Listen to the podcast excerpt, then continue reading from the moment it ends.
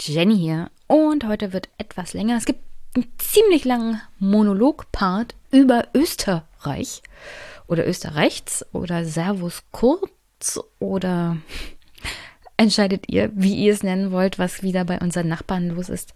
Herzlichen Dank übrigens dafür, dass man sich immer gut unterhalten fühlt und dass man immer eine warnende ein warnendes Beispiel an Politik hat, wie man es nicht machen sollte. Danke. Tut mir aber alle wirklich leid für alle Hörerinnen und Hörer, die aktuell in Österreich sind. Gleichzeitig herzlichen Glückwunsch, dass ihr Sebastian Kurz erstmal als Kanzler nicht mehr habt. Babyschritte. Babyschritte. Und was noch? Ach ja, heute geht es ein bisschen um den Grünen Parteitag, also den Parteitag der Grünen Jugend in Erfurt. Ich war vor Ort. Es war alles sehr kurz gestrickt. Das ist jetzt kurz gestrickt. Ähm, eigentlich sind solche Parteitage ja mindestens drei Tage lang, aber diesmal wegen Corona immer noch alles sehr auf kleiner Flamme und sehr organisiert und auch anstrengend für alle Beteiligten. Dennoch habe ich zwei O-Töne mitgebracht aber auch die Reden der beiden Bundesparteisprecher, die sind jeweils so circa sechs Minuten lang. Aufgrund der Tatsache, was aktuell wieder bei Twitter los ist, wegen Sarah Lee Heinrich, empfehle ich euch einfach, beide Reden zu hören und euch eigene Gedanken dazu zu machen. Und ja, sonst will ich das nicht großartig kommentieren, was da schon wieder bei Twitter los ist. Es ist Twitter. Ja. Und an der Stelle, egal in welchem Alter man ist, man kann jederzeit dumme Sachen schreiben und sagen und es nicht so meinen. Kontext ist übrigens auch wichtig. Und sich dafür entschuldigen und dann sollte man das auch so akzeptieren können als Gesellschaft, ja. Also die Idee, dass man nur Fehler macht, wenn man 14 ist, ist auch ziemlich doof. Und ja, vielleicht das im Hinterkopf behalten, dass wir hier jederzeit mit Menschen zu tun haben in der Politik und dass Menschen jederzeit Fehler machen können, egal ob sie 14 oder 94 sind. Und dass es halt entscheidend ist, ob man sich entschuldigt oder nicht, ob es einem leid tut oder nicht und ob man auch einsieht, ob das dumm war oder nicht. Also ja, so generell. Nicht spezifisch auf Sarah jetzt bezogen, sondern so generell, was Äußerungen angeht, die man vielleicht nicht so gemeint hat und die vielleicht aus dem Kontext und dem Zusammenhang gerissen werden und ja. Sonst schreibt einfach keine dummen Sachen auf Twitter. einfach nichts Dummes auf Twitter schreiben. Also, das ist vielleicht ein guter Hinweis für Leute, die irgendwie im Bundestag oder als Kanzler arbeiten wollen. Sonst ist es nicht besonders viel Fun, wie man wieder mal feststellen kann, in irgendeiner politischen Verantwortung zu sein aktuell. In Zeiten von Social Media absolut kein Fun, absolut anstrengend und ich möchte nicht wissen, wie es Sarah aktuell geht. Ich stelle mir das nicht lustig vor.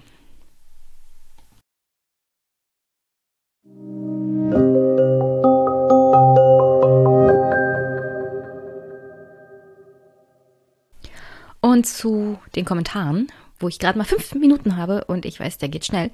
Captain Suso hat geschrieben, die Gesprächsführung ist stark verbesserungswürdig.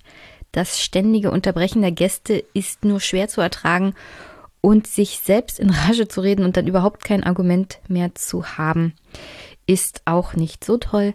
Man muss nicht immer das letzte Wort haben, ansonsten mehr Mick.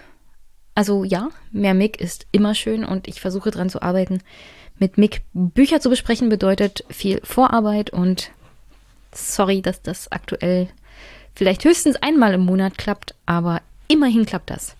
Sonst, äh, ich versuche dran zu arbeiten. Problem ist, manchmal halt bin ich emotional ein bisschen mit drinne, dann wird das hier auch launig und dann unterbreche ich den Gast auch mal. Und manchmal habe ich einfach das Gefühl, halt dazwischen fahren zu müssen. Ich versuche es mehr zu beachten. Herzlichen Dank für den Hinweis. Okay, und das war es im Großen und Ganzen an Kommentaren. Wenn ihr noch was zu kommentieren habt, immer gerne. nehme ich gerne mit. Grundsätzlich kann ich sagen, dass ich keine negativen, grundsätzlich keine negativen Erfahrungen mit Kommentaren und Feedback von meinen HörerInnen hier habe. Das freut mich sehr. Angesichts der Zeiten von Social Media ist das, glaube ich, schon bemerkenswert. Herzlichen Dank auf alle Fälle für dieses positive Erlebnis von Internet für mich an der Stelle.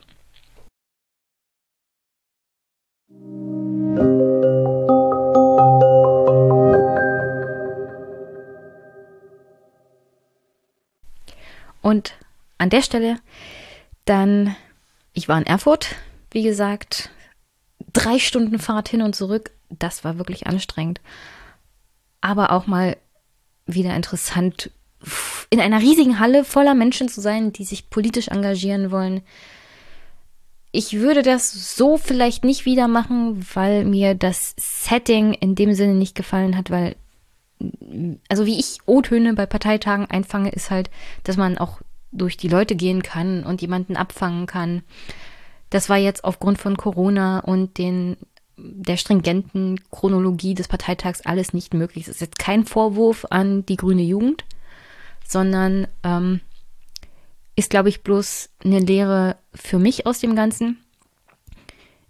Würde ich halt so dann doch nicht gerne wieder machen. Ich hätte gerne also ist halt wichtig, ein bisschen mehr Zeit zu haben, mehr Feeling vom Parteitag mitzukriegen und sich auch vielleicht mit dem einen oder anderen in den Sitzreihen auszutauschen. Das, den Zugang hatte ich diesmal halt nicht aufgrund der Tatsache, wie das alles organisiert war und wie gesagt, wegen den Corona-Bestimmungen. War nicht so einfach. Nichtsdestotrotz habe ich euch mitgebracht die Rede, Reden der neuen beiden Bundesvorsitzenden. Das eine ist Sarah Lee Heinrich und der Co-Bundessprecher ist geworden Timon Ginos. Beide sind auf Twitter zu finden. Ich verlinke euch das. Ich habe beide Reden mitgebracht und ich habe mitgebracht zwei kurze Gespräche. Eines mit Aya, die ist Landessprecherin der Grünen Jugend in Baden-Württemberg. Und das andere ist Katharina Horn. Und an der Stelle ein kleiner Hinweis. Katharina Horn, da gibt es Anschuldigungen der Beschädigung von CDU-Wahlplakaten während der Bundestagswahl. Das wusste ich zu dem Zeitpunkt nicht, als ich mit ihr gesprochen habe, sonst hätte ich sie darauf angesprochen. Also bitte keine Hinweise in diese Richtung. Mittlerweile weicht sich das auch. Ähm, nichtsdestotrotz eine interessante Gesprächspartnerin falls sie mal wieder hier im Podcast sein sollte, kann ich das ja sicherlich mit ihr besprechen. Also tut mir leid, dass ich das zu dem Zeitpunkt nicht wusste, aber das passiert auch hin und wieder mal. Und nehmt es ihr an der Stelle nicht übel. Wie gesagt, das untersucht ja dann auch die entsprechende rechtsstaatliche Institution, was da dran ist, welche Vorwürfe es gibt. Und grundsätzlich ist es nicht so schön, Plakate zu beschädigen, egal von welcher Partei. Das sind halt die Regeln in einer Demokratie. Macht man nicht. Ist unschön. Und hier an der Stelle jetzt erstmal viel Spaß bei der Rede von Sarah Lee Heinrich, der neuen Bundessprecherin der Grünen Jugend Deutschlands. Soweit zum Verfahren. Ich würde deswegen jetzt direkt beginnen mit dem ersten Posten, und zwar den unserer Bundessprecherin. Uns liegen aktuell folgende Kandidaturen vor von Sarah Lee Heinrich.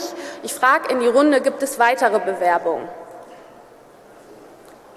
Ich sehe keine, deswegen, ähm, da du die einzige Bewerberin Sarah Lee Heinrich bist, komm gern auf die Bühne.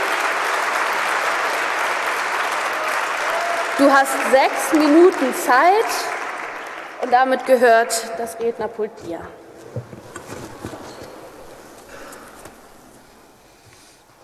Hartz IV ist der größte Scheiß. das habe ich vor drei Jahren ungefähr getweetet, weil ich wütend war. Ich war wütend über eine Gesellschaft, die mir jeden Ausweg aus der Armut verwehrt hat. Und ich war wütend über ein System, das mich und meine Mutter zu Schuldigen erklärte. So viele Menschen haben den Glauben an Politik verloren und den Glauben daran, dass sich ihr Leben noch positiv verändern kann. Das kann ich verstehen. Denn jede einzelne Bundesregierung hat sich bis jetzt dafür entschieden, Menschen wie meine Mutter und mich im Stich zu lassen. Egal, ob es schwarz-gelb ist, schwarz-rot oder rot-grün. Damit muss endlich Schluss sein.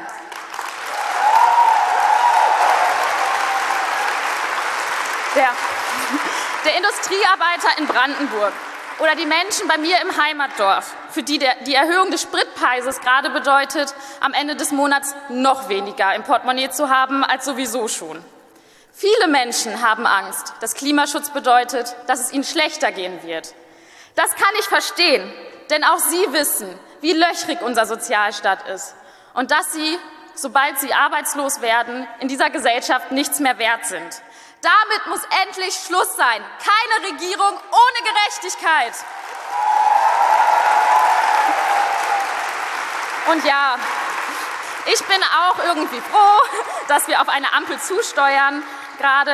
Aber auch diese Regierung wird nur dann Sinn machen, wenn sie es schafft, das Leben der Menschen spürbar zu verbessern. Und wenn die FDP, FDP von Sozialstaatsabbau träumt, wenn Christian Lindner in Interviews sagt, eigentlich bräuchte es eine Agenda 2010 für ganz Europa, dann sage ich Ihnen ganz klar, diese Reformen waren vielleicht gut für die kurzfristigen Profite von Unternehmen, aber sie haben mich und viele Millionen Menschen in Unsicherheit und Armut getrieben. Die Agenda 2010 darf sich nicht wiederholen.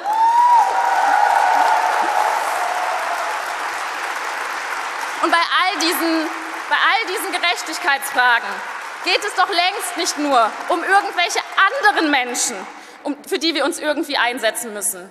Es geht um uns selbst, es geht um uns alle, auch um die Menschen hier in der Halle. Denn wir sind doch die SchülerInnen, die in abgeranzten Schulen sitzen. Wir sind doch die Azubis, die keinen Ausbildungsplatz finden und wenn wir einen finden, dann ist er schlecht vergütet. Wir sind die Studis, die kaum BAföG-Ansprüche haben und in schlecht bezahlten Minijobs rumhängen müssen. Wir sind eine junge Generation, die auf den Straßen ist, weil die Politik unsere Zukunft gegen die Wand fährt. Wir sind Kinder, die unseren Eltern dabei zuschauen, wie sie still schlechte Arbeitsbedingungen ertragen, weil die Alternative Hartz IV noch viel schlimmer wäre. Und wir sind auch Menschen mit Migrationsgeschichte, die sich zwar nicht darauf verlassen können, dass der Staat sie ordentlich schützen wird, aber wir können uns immer darauf verlassen, dass wir sowohl auf dem Arbeitsmarkt als auch auf dem Wohnungsmarkt immer ganz hinten anstehen und dann noch den Sündenbock für alle spielen sollen. Und auch Und auch wenn wir alle, auch hier in der Halle, unterschiedlich sind, dann teilen wir die Wut über die Ungerechtigkeiten in unserem Leben. Wir teilen den Frust darüber, dass Politik über unseren Kopf hinweg entscheidet. Aber wisst ihr was? Das müssen wir uns gar nicht gefallen lassen. Denn wenn wir uns zusammenschließen, dann können wir den Niedriglohnsektor austrocknen, dann können wir Hartz IV überwinden und Armut endlich abschaffen. Wenn wir uns zusammenschließen, dann geht das letzte Kohlekraftwerk in Deutschland spätestens 2030 vom Netz. Wenn wir uns zusammenschließen, dann kann endlich jeder über seinen eigenen Körper bestimmen. Und wenn wir uns zusammenschließen, das haben wir letztens erst gesehen, liebe Grüße auch an die Grüne Jugend Berlin, dann können wir sogar einen Volksentscheid gewinnen und über 200.000 Wohnungen in die öffentliche Hand holen. Gemeinsam mit unseren Partnern auf der Straße als Scharnier zwischen Bewegung, Partei und Parlament, als grüne Jugend.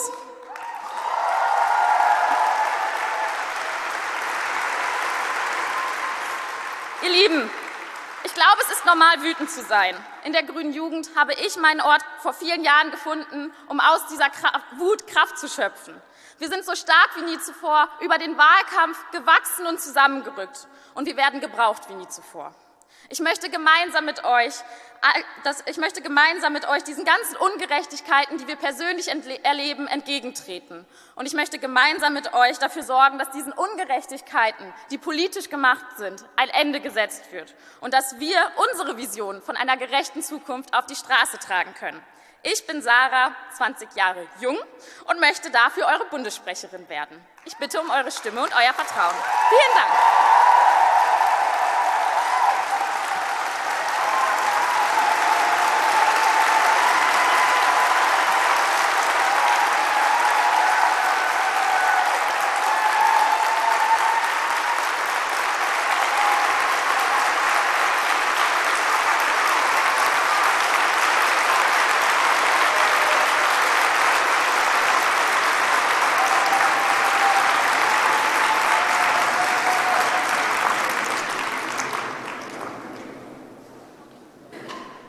Dank, Sarah, für deine Rede.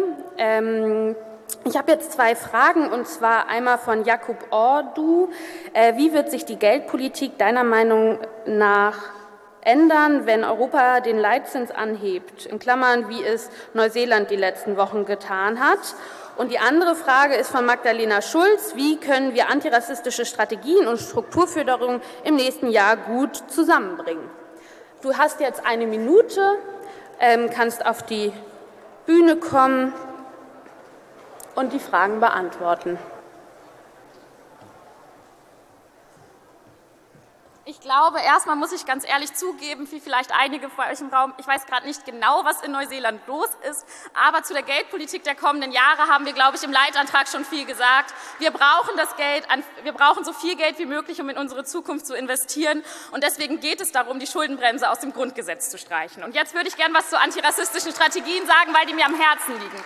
Es geht auf der einen Seite darum, dass neue Menschen zu uns kommen. Dafür brauchen wir auch andere Themensetzungen im Verband. Wir haben einen Anfang gemacht im letzten Jahr Jahr mit dem Aktionstag und mit unserer Gerechtigkeitskampagne.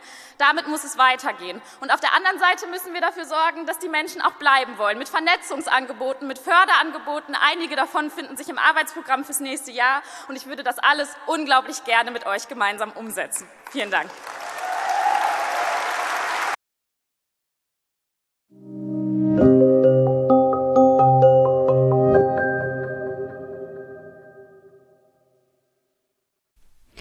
Sarah Lee hatte keine Gegenkandidatin und wurde dann mit 93 Prozent gewählt. Herzlichen Glückwunsch und ja, viel Erfolg. Die nächsten Jahre wird sicherlich nicht leichter. Ich meine, einen Tag nach der Wahl ist gleich super tolles Erlebnis auf Twitter. Nicht, dass ich, also wenn die Tweets halt so stimmen, die da so durch die Gegend geistern, finde ich das alles nicht toll, was da geschrieben wurde. Nichtsdestotrotz, am Anfang habe ich genug dazu zu dem Thema gesagt. Ist halt anstrengend, als Politiker auf Bundesebene irgendwie aktiv zu sein. Und ich wünsche dir da viel Kraft und Ausdauer und ein dickes, dickes Fell. Neben Sarah trat Timon an und auch die Rede von Timon habe ich euch hier mitgebracht, weil hier gilt Gleichberechtigung und ich bin mir ziemlich sicher, es gibt sehr viel Aufmerksamkeit für Sarah, aber wir haben hier auch einen männlichen Sprecher für die grüne Jugend und das sollte auch berücksichtigt werden. Der zweiten Kandidatur von Timon Ginus, ähm, du machst den Anfang und hast sechs Minuten.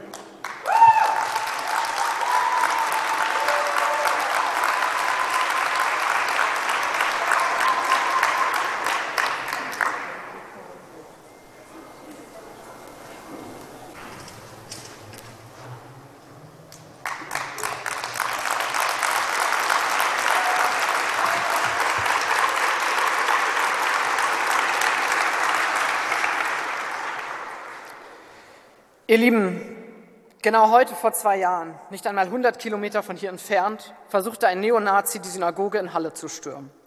Halle, Hanau, Kassel oder erst vor zwei Wochen Ida Oberstein zeigen, der rechte Terror wütet, Nazis morden.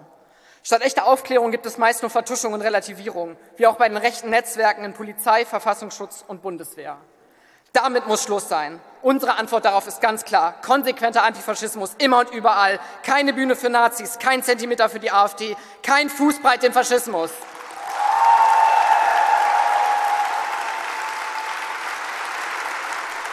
Eine, eine genauso klare Haltung brauchen wir für eine vollkommen andere Geflüchtetenpolitik. Erst letzte Woche ertranken auf ihrer Flucht nach Europa 57 Menschen, darunter zwölf Kinder. Und in dieser Woche sahen wir keine Bilder der Rettung, sondern brutale Videos von illegalen Pushbacks an der europäischen Außengrenze. In den letzten Jahren sind mindestens 23.000 Menschen auf der Flucht nach Europa ertrunken. 23.000 auf der Suche nach einem sicheren Zuhause, 23.000 Menschen, die Hoffnung und Träume hatten. Ich finde das so perfide. Die einen gehen Yachten shoppen, die anderen gehen unter einen Schlauchboden. Wir dürfen keinen Tag länger warten. Das Sterben im Mittelmeer muss gestoppt werden. Beendet endlich die Kriminalisierung der Seenotrettung und evakuiert Moria.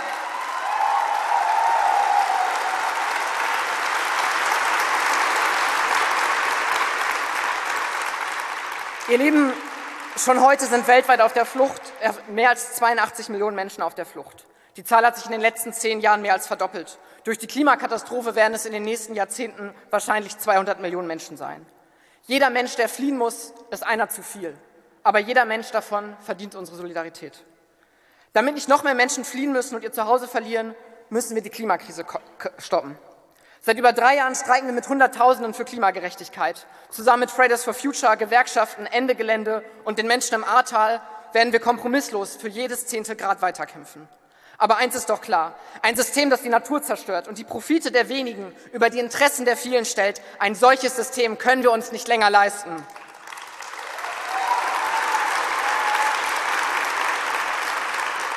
Die Zeit, die Zeit der Bekenntnisse und billigen Ausreden, die ist vorbei. Und ja, diese Worte richten sich vor allem an Olaf Scholz und Christian Lindner. Das Pariser Klimaabkommen, das ist keine Verhandlungsmasse. Dazu kann man nicht irgendwelche Kompromisse schließen. Das Pariser Klimaabkommen ist schon der Kompromiss. Entweder man hält es ein oder man entscheidet sich dagegen und entscheidet sich dann gegen eine lebenswerte Zukunft. Und weil wir das nicht tun werden, ist klar, es führt auch kein Weg daran vorbei, dass in aller spätestens neun Jahren das letzte Kohlekraftwerk abgeschaltet wird.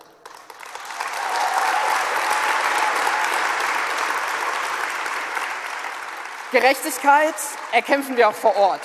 Ich komme aus einem kleinen Dorf bei Bremen. Ich musste die fucking Fähre nehmen, um in die Stadt zu kommen. Die Busse fuhren alle paar Stunden und sonntags, ihr könnt euch das vorstellen, gar nicht.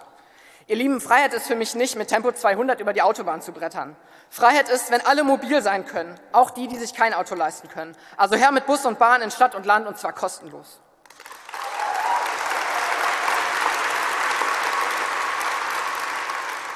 Frei, frei und gerecht ist es auch nicht, wenn wir die Hälfte unseres Einkommens direkt an unseren Vermieter weiterschicken müssen. Und währenddessen macht dann Vonovia mit unseren Mieten jedes Jahr Milliardengewinne. Hunderte Euros von unserer Miete gehen Jahr für Jahr als Dividende an reiche AktionärInnen. Ihr Lieben, mit dieser Umverteilung von unten nach oben machen wir Schluss. So wie über eine Million Menschen in Berlin gesagt haben, sagen auch wir heute, die scheiß Mieten, die müssen runter. Geben wir die Wohnungen endlich wieder an die Menschen zurück. Jetzt wird vergesellschaftet.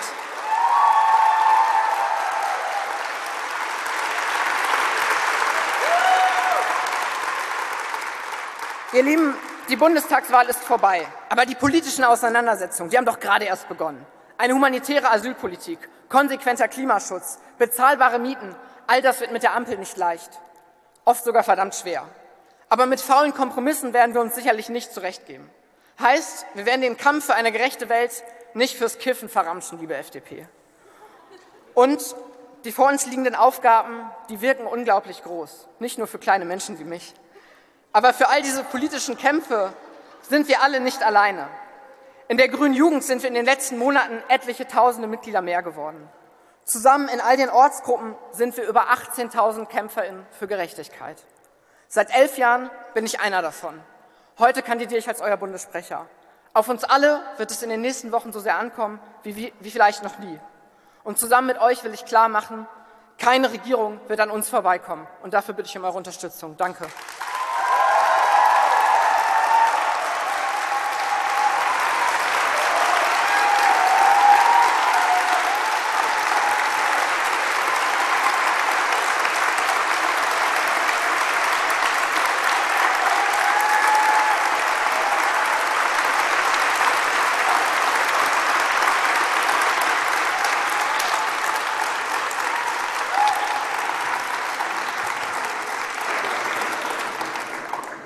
Danke, Timon, Ginos. Du kriegst auch direkt zwei Fragen und kannst auf der Bühne bleiben. Ich lese die gleich vor.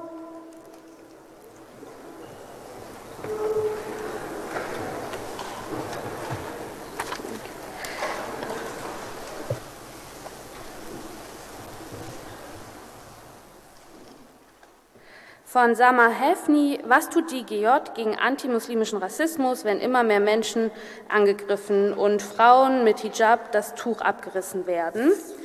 Und von Tobias B. Bacherle die Frage, was muss jetzt passieren, damit Europa nicht ähm, weiter seine Werte mit Füßen in Moria und im Mittelmeer äh, zertrampeln? Du hast eine Minute. Ja, danke euch für die Fragen. Äh, vielleicht einmal zur Frage von Tobi.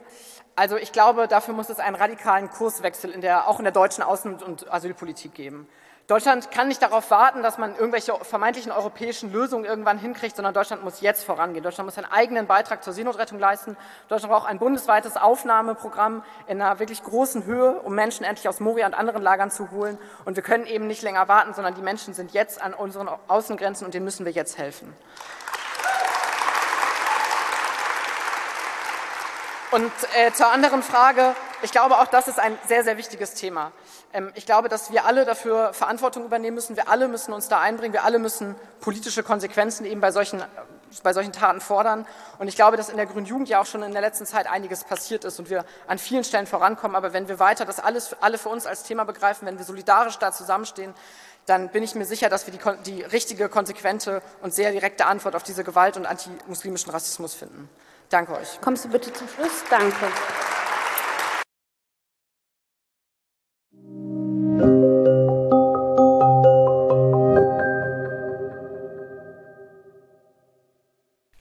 Und Timon hatte Gegenkandidaten, wurde dann aber mit, ich glaube, über 60 Prozent der anwesenden Stimmen gewählt. Auch da herzlichen Glückwunsch, viel Erfolg, dickes Fell. Und das wird nicht so lustig, wie man sich das vielleicht immer denkt. Also selbst Vorsitzender einer Jugendorganisation zu sein, ist kein Kinderspiel.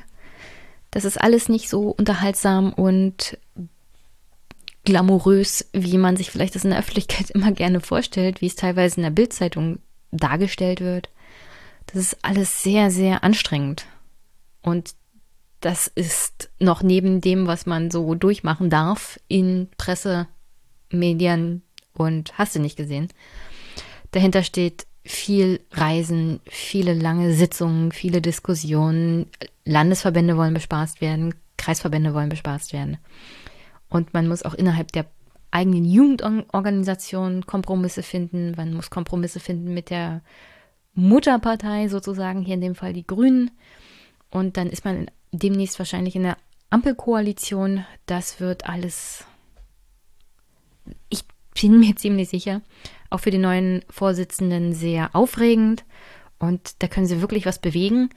Gleichzeitig wird es, glaube ich, so anstrengend wie in den letzten Jahren für die grüne Jugend nicht. Also wirklich viel, viel Erfolg euch beiden. Und lasst euch nicht unterkriegen.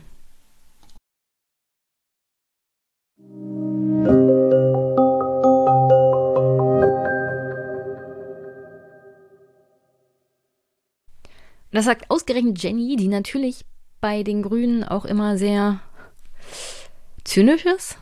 Das ist immer der Vorwurf hier, aber ich würde sagen, ich bin realistisch. Weil wenn du einen Wahlkampf hast, in dem du nicht ganz klar und transparent machst, wo sind denn hier deine roten Linien und was würdest du denn umsetzen? Und ist die rote Linie jetzt Klimapolitik oder sozialer Ausgleich und Gerechtigkeit? Weil eigentlich soll das ja zusammengehen. Aber wie willst du das mit der FDP machen? Alles nicht so leicht. Das waren auch Fragen, die ich dann an meine beiden Gesprächspartnerinnen gestellt habe. Und inhaltlich werde ich mich sicherlich in den nächsten Jahren ziemlich viel reiben, an den Grünen vor allem. Vor allem bei dem Thema Sozialpolitik, weil man hat natürlich Erwartungen, gerade von den Parteien, die von sich sagen, sie sind Sozialpolitik und auf soziale Gerechtigkeit ausgelegte Parteien. Und wenn sie dann in einer Regierung sind mit einer Partei, die das klar nicht ist, dann hat man da auch Erwartungen. Vor allem in die Richtung, also die kleinste Partei hier sollte dann auch entsprechend ihre Grenzen vorgezeigt bekommen, vor allem von den beiden größeren Parteien, die von sich sagen, ihnen ist sozialer Ausgleich wichtig. Und sie fahren nicht nur auf Sicht, sondern ihnen ist auch in Zukunft die nächsten Generationen sozialer Ausgleich wichtig. Das wird alles nicht so leicht. Und da ist Jenny sicherlich auch eine Ansprechpartnerin von eher kritisch und fiesen Kommentaren oder als fies empfunden. Aber Politik in der Demokratie wird immer gesagt, ist das am Ende was rauskommt, was machbar ist. Und gerade Jugendorganisationen hoffen ja auf mehr. Also nicht nur, was am Ende des Tages am Verhandlungstisch machbar ist, sondern was wirklich gut ist für die Gesellschaft. Und ja, das ist im Großen und Ganzen im Kern auch meine, mein Anspruch an Parteien und an Jugendorganisationen, dass man tatsächlich eine rote Linie hat und die vertritt und nicht zu Tode Kompromisse macht. Vor allem nicht mit der FDP. Ich freue mich aber, euch nicht nur die beiden Reden der neuen Bundesspitze mitgebracht zu haben, sondern auch zwei sehr, sehr interessante Vertreterinnen von der Grünen Jugend. Einmal Aya, die Landessprecherin der Grünen Jugend in Baden-Württemberg, mit der ich mich auch kritisch über die Äußerung des Landesfinanzministers unterhalten habe. Und Katharina Horn, sie ist Bootsbauerin aus Mecklenburg-Vorpommern. Und jetzt erstmal viel Spaß mit Aya.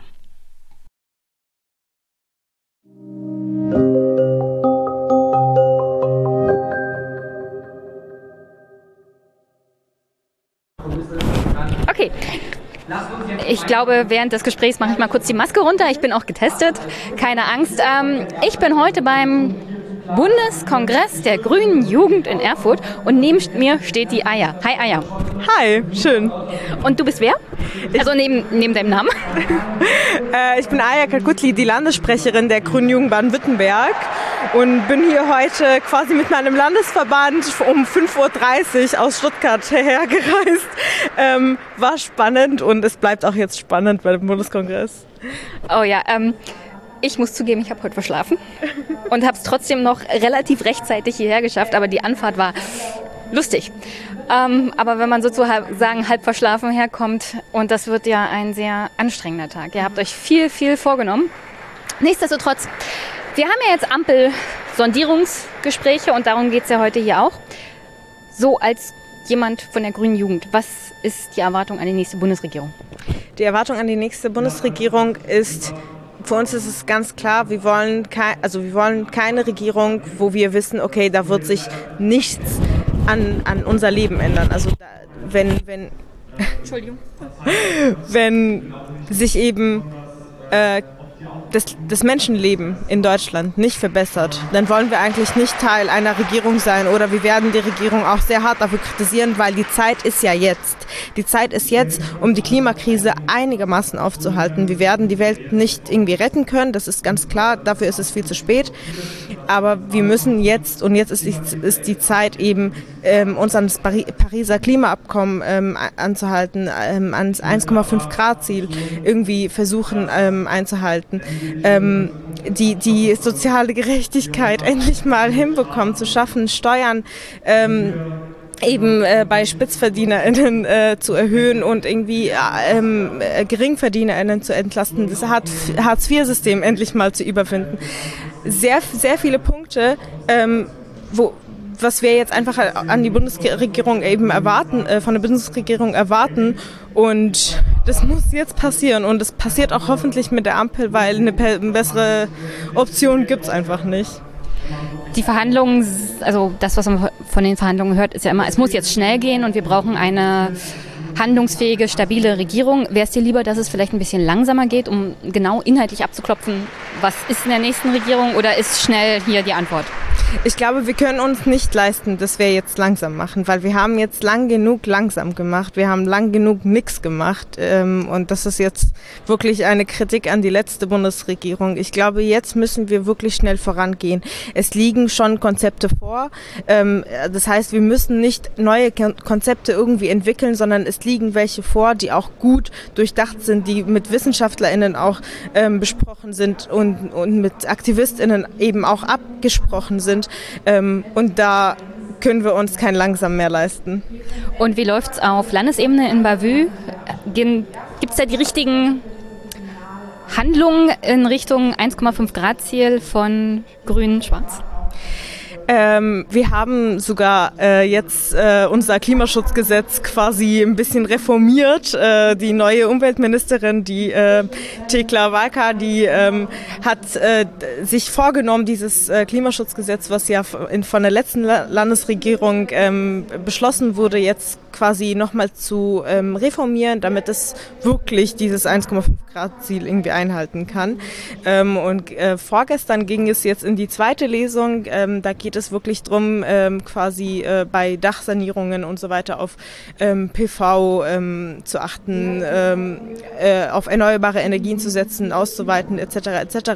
Ähm, und da denke ich, dass wir auf jeden Fall auf dem richtigen Weg sind. Wir müssen echt zugeben, auch wenn wir als Grüne Jugend da immer sehr kritisch sind, müssen wir einfach auch zugeben, dass das auf jeden Fall das progressivste Klimaschutzgesetz, was wir in Deutschland haben.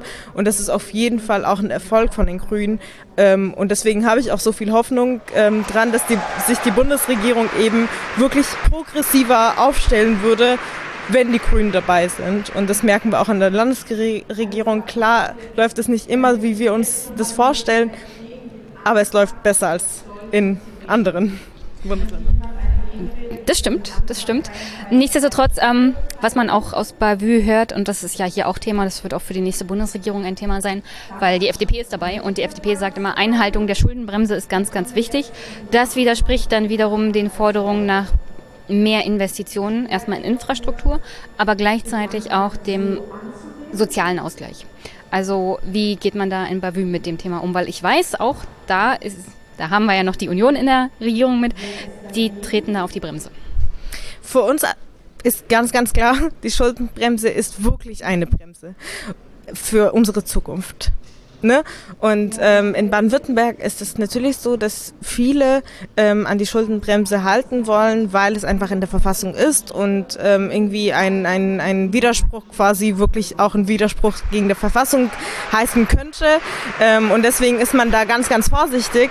Ähm, aber es sind natürlich immer wieder Debatten darüber, auch interne Debatten darüber, ob ähm, und inwiefern man die Schuldenbremse eben so quasi umgeht, um Investitionen in die Zukunft halt zu ermöglichen. Weil ohne die wird einfach nichts mehr funktionieren. Aber die Hoffnung ist doch dann, also wenn man die Schuldenbremse immer mit äh, auf Zehenspitzen praktisch umgehen muss, ist doch die Hoffnung einfach irgendwann, die auch wieder abzuschaffen, oder? Das ist auch unsere Hoffnung. okay.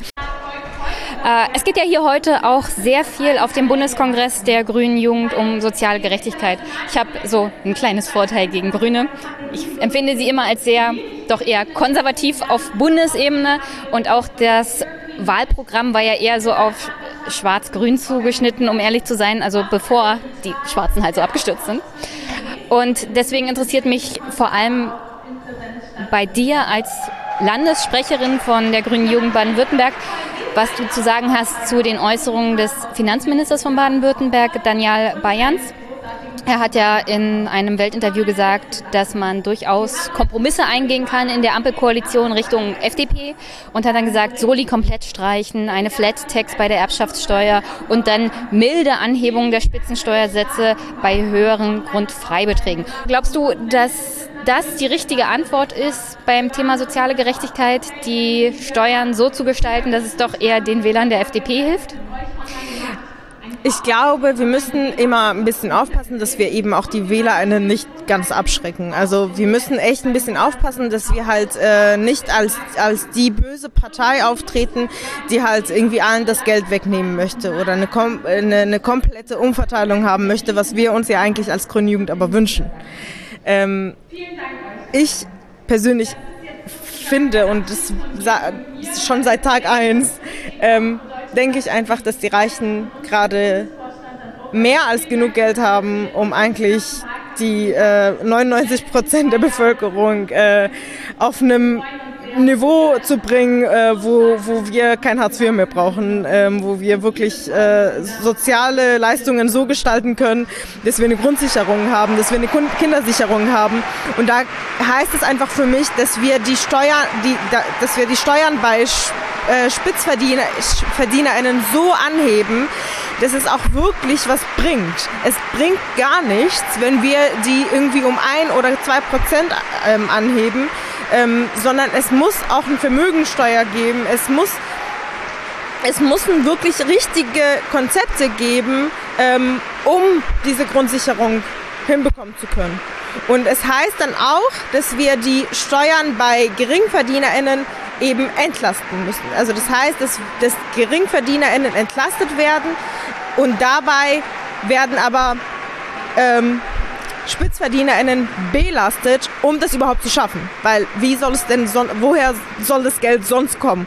Und wie gesagt, also ich bin der festen Überzeugung, dass es sonst nicht anders geht. Und klar, ähm, äh, wird es einfach bei den Grünen vielleicht ähm, und bei, dem, äh, bei unserem Finanzminister eben so formuliert, ähm, es ist nicht äh, unsere Vorstellung, aber es ist auf jeden Fall ähm, ein richtiger Schritt zu sagen, wir wollen trotzdem eine, auch wenn es nur eine milde Erhöhung, eine Erhöhung ähm, bei den SpitzverdienerInnen. Dann noch zu dir. Was hat dich eigentlich politisch motiviert, also zu den Grünen auch zu gehen? Ähm, sehr viel um ehrlich zu sein. Also ich komme ja selber aus Syrien, äh, bin 2013 nach Deutschland gekommen und in Syrien kriegt man ja nichts von der Klimakrise mit. Also da gibt es auch andere Probleme irgendwie. Ja, ich wollte gerade sagen, also wenn die Bomben auf den Kopf fallen, hast du ein paar andere Probleme. Genau. Und ähm, als ich dann äh, eben in Deutschland angekommen bin und in die Schule gegangen bin, in der achten Klasse war das, haben wir in Erdkunde dann zum ersten Mal, also ich habe zum ersten Mal einfach von der Klimakrise mitbekommen und habe extrem Panik bekommen und war wirklich so, oh Gott, wie äh, können wir irgendwie das äh, noch äh, schaffen, äh, dass ich auch mal Kinder bekommen kann und dass sie äh, nicht die ganze Zeit in Naturkatastrophen leben müssen.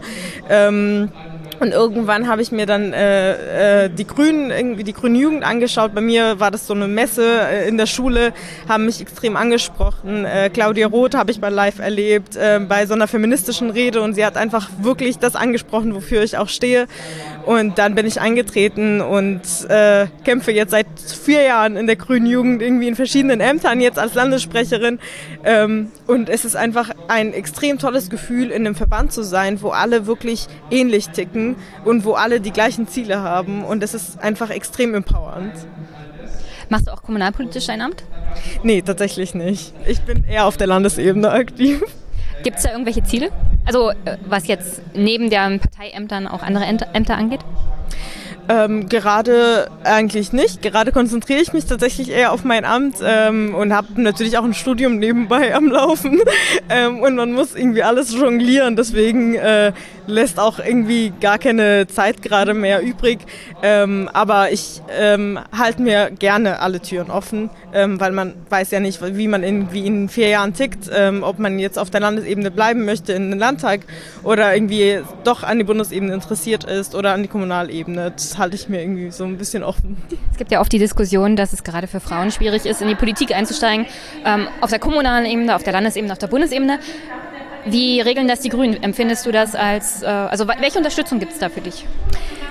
Ich bin ein großer Fan von der Frauenquote. Ähm, und das ähm, war auch der Grund, warum ich überhaupt in ein Amt irgendwie gewählt ähm, wurde, ähm, weil ich mich sonst nie getraut hätte, irgendwie gegen äh, amtierende Männer zu kandidieren, einfach weil es wirklich chancenlos ist in vielen, vielen Parteien und vielen Verbänden. Ähm, es ist leider einfach Fakt. Ähm, und ich finde da die Frauenquote, wir haben in der Grünen Jugend eine FIT-Quote, also Frauen intertrans, ähm, involvieren wir mehr Mindergruppen, äh, Minderheitsgruppen.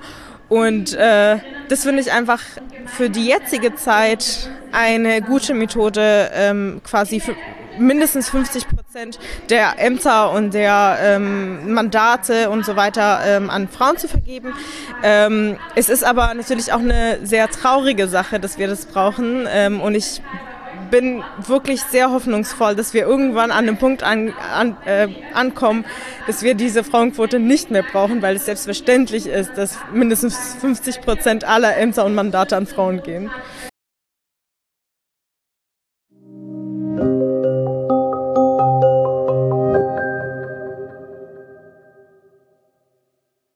So viel von Aya, wirklich auch eine interessante Persönlichkeit und ich hoffe, dass sie der Politik auch erhalten bleibt, weil junge, engagierte Frauen in Kommunal- und Landespolitik sind natürlich auch immer eine Bereicherung für die Demokratie.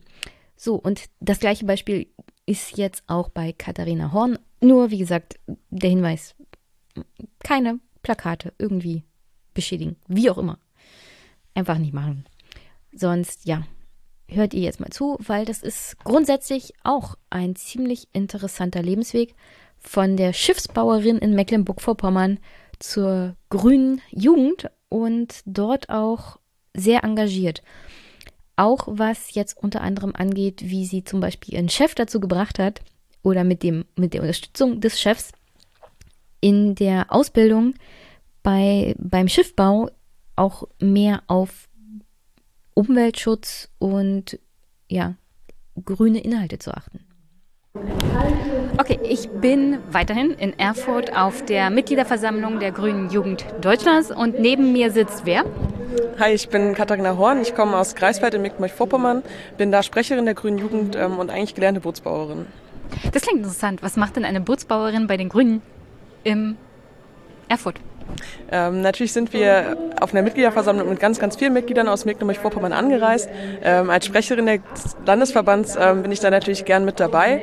Und ähm, ja, natürlich brauchen wir nicht nur, und das ist ja oft den, der Ruf, den die Grünen und auch die Grünen Jugend haben, AkademikerInnen und Menschen aus den großen Städten, ähm, sondern natürlich auch Menschen, die im Handwerk sind, äh, die äh, ArbeiterInnen sind bei uns in der Grünen Jugend ähm, und die dann auch hier mal eine Rede halten zum Leitantrag und ganz deutlich machen, dass wir natürlich eine solidarische Politik wollen mit den Menschen, die gerade auch in den strukturschwachen äh, Regionen vom Wandel betroffen sind. Und genau da komme ich her und deshalb bin ich hier. Und wie bist du zu der Grünen Jugend gekommen oder zu den Grünen so allgemein? Ähm, ich war schon relativ früh politisch, also so in der fünften Klasse als äh, Klassensprecherin, dann irgendwann ab der neunten als Schülersprecherin. Und ich wusste, dass ich nach der äh, Schule auf jeden Fall weiter Politik weitermachen möchte. Habe ein bisschen geschwankt, äh, ob Grüne oder Linke und habe mich dann ein bisschen reingelesen und ähm, habe ähm, dann FSJ gemacht im Landtag in Rheinland-Pfalz bei der Grünen Fraktion und habe gemerkt... FSJ? Ein freiwilliges soziales Jahr. Ähm, und habe dann gemerkt, das sind äh, die Menschen, mit denen ich auch meine Freizeit verbringen möchte. Und Politik ist ja in den meisten Fällen Ehrenamt. Ähm, und so bin ich dann zu der ersten Grünen Jugend und dann zu den Grünen gekommen. Und welche Umweltschutzpolitik muss man beachten als Bootsbauer? Ähm, Oder Bootsbauerin, Entschuldigung. Ja, vielen Dank. Ähm, also manchmal, wenn mich Leute fragen, was ich beruflich mache, dann sage ich, ich imitiere Mikroplastik. Ähm, weil beim Bootsbau haben ja viele so eine romantische Vorstellung von, man hobelt so eine Planke und passt die ein und dann wird er genietet. Und das ist natürlich auch Teil von Bootsbau und findet auch statt und ist super cool. Aber Bootsbau ist meiner Meinung nach einer der vielfältigsten Berufe, die es gibt. Und da ist eben auch ganz viel mit Kunststoff. Ähm, und Kunststoff heißt auch immer ganz viel Schleifen. Ähm, und da müssen wir auf jeden Fall ran, dass ähm, auch bei den kleinen Betrieben darauf geachtet wird, dass zum Beispiel der Schleifstoff nicht einfach in die Umwelt äh, gelangt, sondern dass wir das vernünftig absaugen, dass es vernünftig entsorgt wird. Und das machst du jetzt bei dir im Betrieb? Genau. Wie hat der Chef darauf reagiert? Ähm, der ist, ähm, ich war erstmal ein bisschen vorsichtig, also in Vorpommern mit den Grünen, äh, wir sind da nicht so die beliebteste Partei. Also wir haben es jetzt auch geschafft, äh, wieder in den Landtag zu kommen in Mecklenburg-Vorpommern, was natürlich großartig ist. Ähm, wir haben auch ganz, ganz äh, stark unsere Ergebnisse verbessert, selbst äh, im hintersten Vorpommern äh, im Wahlkreis 16, wo Amtor ja bis jetzt äh, direkt gewählter Abgeordneter hat. Grüße an Erik von Malotki an der Stelle, der war auch schon im Podcast, der ist super nett. Genau, und der hat jetzt ähm, ganz knapp vor der AfD das Direktmandat geholt, ähm, was uns natürlich riesig freut, weil ein SPD-Mensch, der direkt gewählt ist, ist natürlich ähm, großartig und er hat tatsächlich den AfD leider verhindert. Also ähm, vielen Dank an Erik auch für den guten Wahlkampf in Vorpommern. Ähm, und die Menschen sind dem nicht so zugeneigt und ich habe tatsächlich meinem Chef dann irgendwann mal gesagt, so, hallo, ich ähm, habe jetzt von den Grünen so ein Treffen, da müsste ich jetzt auch mal hin und ich bin auch Mitglied und er hat total cool reagiert ähm, und äh, wir haben es tatsächlich, dass wir uns auch häufig jetzt einfach vegetarisch in der Mittagspause ernähren und so, also ähm, ist eigentlich ganz entspannt und ähm, der ist total offen für meine Vorschläge. Das ist sehr gut, ähm, weil mit der Zivilgesellschaft, geht, es geht ja nur miteinander. Also es gibt ja auch hier, wurde ja schon angedeutet, immer so die Vorstellung, die Grünen sind die Verbotspartei. Und ähm, im Kern ist da ein bisschen was dran, wenn die Gesellschaft nicht mitzieht, also so bis runter zum Handwerker, dann ist es schwierig, auch Umweltschutz generell zu machen. Du bist auch für den Bundestag angetreten, habe ich gerade gehört, und hast es knapp verpasst. Ähm, Gibt es noch eine Chance, dass du irgendwie nachrückst? Ähm, wir haben bis, also ich war auf Listenplatz 2 in Mecklenburg-Vorpommern ähm, und Claudia Müller auf Listenplatz 1 ist wieder eingezogen. Die war auch in der letzten Legislatur schon Abgeordnete und ähm, möchte auf jeden Fall auch in Berlin bleiben und ihr Bundestagsmandat äh, voll ausfüllen. Und ähm, ich habe da auch großes Vertrauen in sie. Wir sind eng im Austausch, ähm, dass ich, wenn mir ähm, Sachen unter den Nägeln brennen, auch über Claudia Müller da noch ein bisschen Zugang habe und äh, ihr mal ein bisschen was mit auf den Weg geben kann. Ähm, aber ich glaube, die nächste Chance gibt es dann in vier Jahren bei der nächsten Wahl. Ähm, ich drücke ja dann auf alle Fälle die Daumen und dann komme ich auf dich zu und interviewe dich auch für den Podcast und dann langfristiger. Aber ähm, hier noch eine Sache, die hier auch als Podiumsfrage aufgekam, aufkam. Und zwar wurde da jemand, also hat da jemand gesagt, warum schaffen wir es nicht, linke Mehrheiten zu organisieren? Also ich, ich stelle auch fest, die grüne Jugend vor allem ist eher solidarisch, eher ähm, ja, progressiv. Und auf Bundesebene haben wir jetzt demnächst eine Ampelkoalition, sehr, sehr wahrscheinlich, also Jamaika nehme ich an, stark an, passiert nicht. Nichtsdestotrotz ist das jetzt nicht gerade die Koalition, wo man denkt, hm, soziale Gerechtigkeit und Progressivität, weil die FDP ist ja noch dabei und auch die SPD ist ja jetzt in der Vergangenheit nicht gerade die progressivste Partei gewesen, sagen wir es mal so. Wie kommt man also mit diesem dieser Differenz klar? Auf der einen Seite eine sehr sozial orientierte grüne Jugend, auf der anderen Seite eine Bundespartei, die doch eher so in Richtung Mitte der Gesellschaft agiert?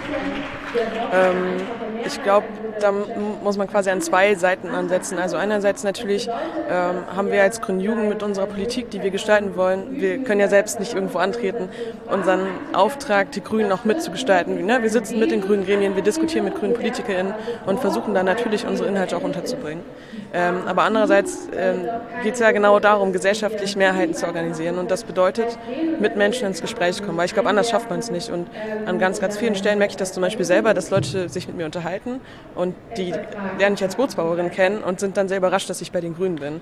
Und das sind Menschen, die hätten sich niemals mit einer grünen Politikerin unterhalten.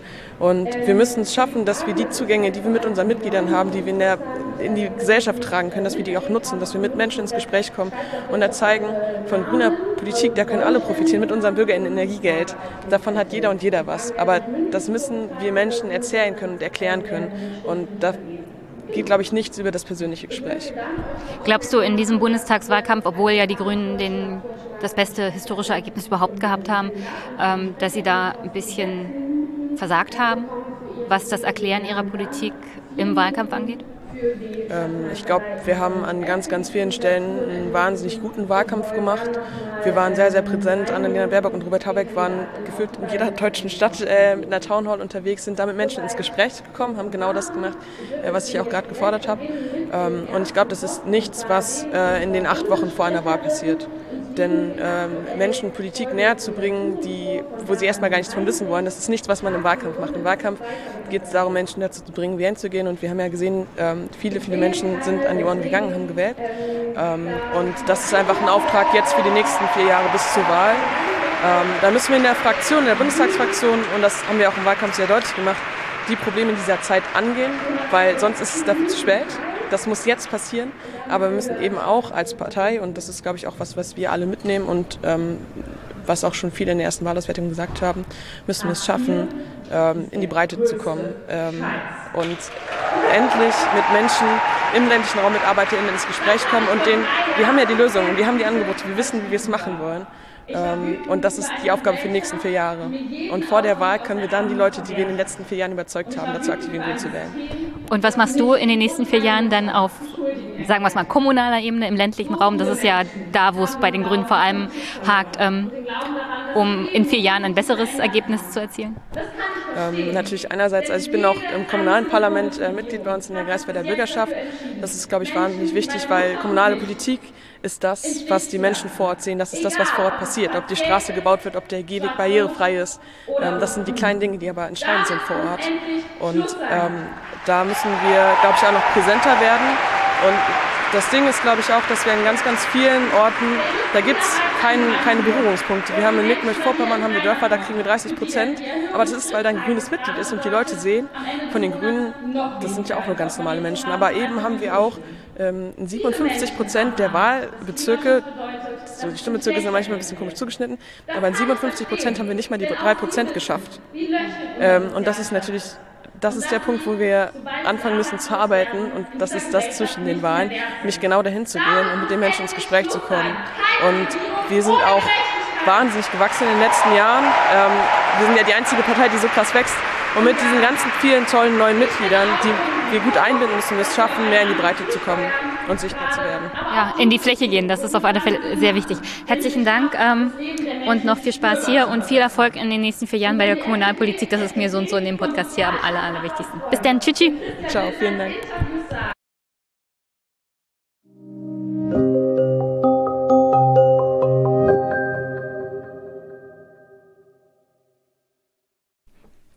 Ich komme damit mal zu Österreich. Unsere lieben Nachbarn sind ja immer gut für neue Folgen und eigentlich wollte ich intensiver darüber sprechen, was bei den letzten Wahlen in Österreich so los war, denn als wir Bundestagswahl hatten, haben die natürlich gewählt, unter anderem auch in Graz. Das ging ja dann auch durch die deutsche Presselandschaft, weil dort die Kommunisten, die KPÖ, die absolute Mehrheit geholt haben, also nicht die absolute Mehrheit, sondern die meisten Stimmen in Graz selber und dass da eine Kommunistin und zwar Elke K. demnächst vielleicht sogar Bürgermeisterin werden kann. Und das hat sowohl in der Stadt als auch in der deutschen Presselandschaft für sehr viel Aufsehen gesorgt. Und naja, es gibt da auch interessante Studien, weil die Welt hat ja dann getitelt, unter anderem Zitat, Sie ist der sensationelle Beweis, dass Sarah Wagenknecht richtig liegt. Zitat Ende. Und ich hätte dazu wirklich intensiv heute sprechen wollen, weil, wie gesagt, das ist eine nette Behauptung, liebe Welt, aber mh, hm, nicht wirklich richtig. Auch wenn man sich die Studien zur Stadt Graz selber mal genau anguckt, zur KPÖ dort vor Ort, und damit hatte ich mich eigentlich intensiv beschäftigt. Es wurde auch gewählt in Oberösterreich. Und ähm, weil ich finde, das gehört alles mal ordentlich aufgearbeitet, so extra, mache ich das heute nicht, sondern sage euch einfach nur, es wurde in Graz gewählt und es wurde in Oberösterreich gewählt mit folgenden Ergebnissen. In Oberösterreich wurde der Landtag gewählt und zwar am 26. September 2021. Das Ergebnis, das ich hier vorliegen habe, ist das vorläufige und dabei hat die ÖVP 37,6 Prozent geholt. Das ist ein bisschen plus. Die FPÖ, also die Freiheitlichen Strache und Co., haben, also nicht mehr Strache, aber äh, damit ihr das mental verbinden könnt, aktuell ist dort wohl der berühmteste Vertreter der Partei, Herr Kickel. Die FPÖ jedenfalls hat in Oberösterreich 19,7 Prozent geholt und ist um die 11 Prozent abgestürzt. SPÖ holte 18,5 Prozent und blieb ungefähr auf dem gleichen Stand. Die Grünen legen ein wenig zu auf 12,32 Prozent und Neos bei 4,23 Prozent. Und das ist das, was auch hier in Deutschland für ein wenig Aufsehen gesorgt hat. Die MFG, ist eine neue Partei, die heißt Menschenfreiheit Grundrechte, ist in den Landtag eingezogen mit 6,3 Prozent. Und damit ihr wisst, dass das für eine Partei ist, diese MFG. Also die Leute sagen selber, was das Wahlmotiv angeht, für diese Partei zu stimmen, in den Umfragen, dass man für Grundrechte ist, diese würden aber aktuell untergraben werden. Man sei gegen eine Impfpflicht, also das sagen die Wählerinnen und Wähler selber von der MFG über ihre Motivation der MFG ihre Stimme zu geben. Und weil die MFG sich gegen eine Impfpflicht ausspricht, sei man halt für diese Partei.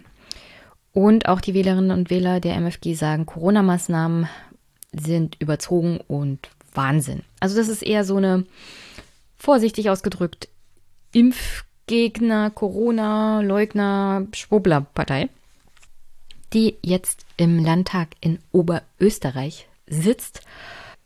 Aber große Veränderungen, was jetzt die Mehrheitsverhältnisse angeht, wird es wohl nicht geben. Die ÖVP, so deutet sich das an, wird wohl weiterhin mit der FPÖ auf dieser Landesebene weiter regieren wollen. Und die ÖVP, die Partei von Sebastian Kurz, ist aus diesem Wahltag doch eher gestärkt hervorgegangen. Jedenfalls was Oberösterreich angeht. In Graz sieht die Sache ein bisschen anders aus. Da gab es Gemeinderatswahlen. Und es geht auch da um den Bürgermeister, Bürgermeisterin. Das Ergebnis war dann doch für einige überraschend, weil die KPÖ auf 28,9 Prozent kam. ÖVP stürzte ab um 12 Prozent auf 25,7. Grüne kamen auf 17,3, auch ein Zuwachs von 6,8 Prozent. FPÖ ebenfalls herbe Verluste von 5 Prozent, jetzt bei 10,9. Und die SPÖ ist stagniert bei 9,6 Prozent. Die NEOS ein kleiner Zugewinn von 1,4 Prozent bei 5,3. Wie gesagt, intensiv nochmal eine extra Folge zum Thema Graz und auch, ob diese Vermutungen der Welt gerne stimmen, dass äh, Frau Kaas ein Beleg dafür ist, dass Sarah Wagenknecht recht hat und ob das überhaupt so eins zu eins übersetzbar wäre auf Bundesebene für die Linke, was in Graz passiert. Sagen wir es mal so, kleiner Spoiler, eher nicht. Und das, was in Graz mit der KPÖ passiert ist, also dieser erste Platz, hat praktisch eine mindestens 30 Jahre Vorgeschichte, wenn nicht sogar mehr. Also das ist so überhaupt nicht in die alltägliche Politik zu übersetzen, was da passiert ist. Man könnte sich sicherlich einiges abgucken, was da gemacht wird für die Linke auf Bundesebene, aber es ist durchaus nicht ein Beleg dafür, dass Sarah Wagenknecht erstmal recht hat. Die Welt schreibt das nur gerne, um, ich glaube, so generell die Linken zu ärgern, denn das, was die Grazer KPÖ da macht, wäre Leuten in der Weltredaktion sicherlich nicht recht. Ganz im Gegenteil. Also an der Stelle, sorry, sorry, dass ich das heute nicht intensiver mal aufklamüsere. Aber das Thema rennt uns ja nicht weg. Die Linken in Deutschland und die KPÖ in Graz werden uns wahrscheinlich einige Zeit erhalten bleiben. Und was die Analyse der linken Politik und des Absturz der linken Partei in Deutschland angeht, gibt es auch jede Menge gute Podcasts, die jetzt sich schon an das Thema heranmachen. Ich stecke euch immer einen Jakobinenbeitrag hier in die Show Notes. Hört euch das mal an, das ist grandios. Sonst, wie gesagt, greife ich das an anderer Stelle sicher nochmal auf, denn womit ich nicht gerechnet habe, und das ist meine eigene Schuld, denn es ist Österreich. Wie konnte ich damit nicht rechnen? Es gibt schon wieder eine Regierungskrise und diesmal ging es ziemlich schnell, denn wenn ich das hier aufnehme, ist tatsächlich Sebastian Kurz als Kanzler schon zurückgetreten. Aber ich dachte, ich klamüser das mal ein bisschen auf, denn all das hat ja Vorlauf. Also das ist jetzt das Crescendo einer sich abzeichnenden Clusterfuck im Endeffekt. Was in Österreich mit der ÖVP los ist und was so generell mit dem österreichischen politischen System los ist und mit der Medienlandschaft. Also da kam schon ziemlich viel zusammen.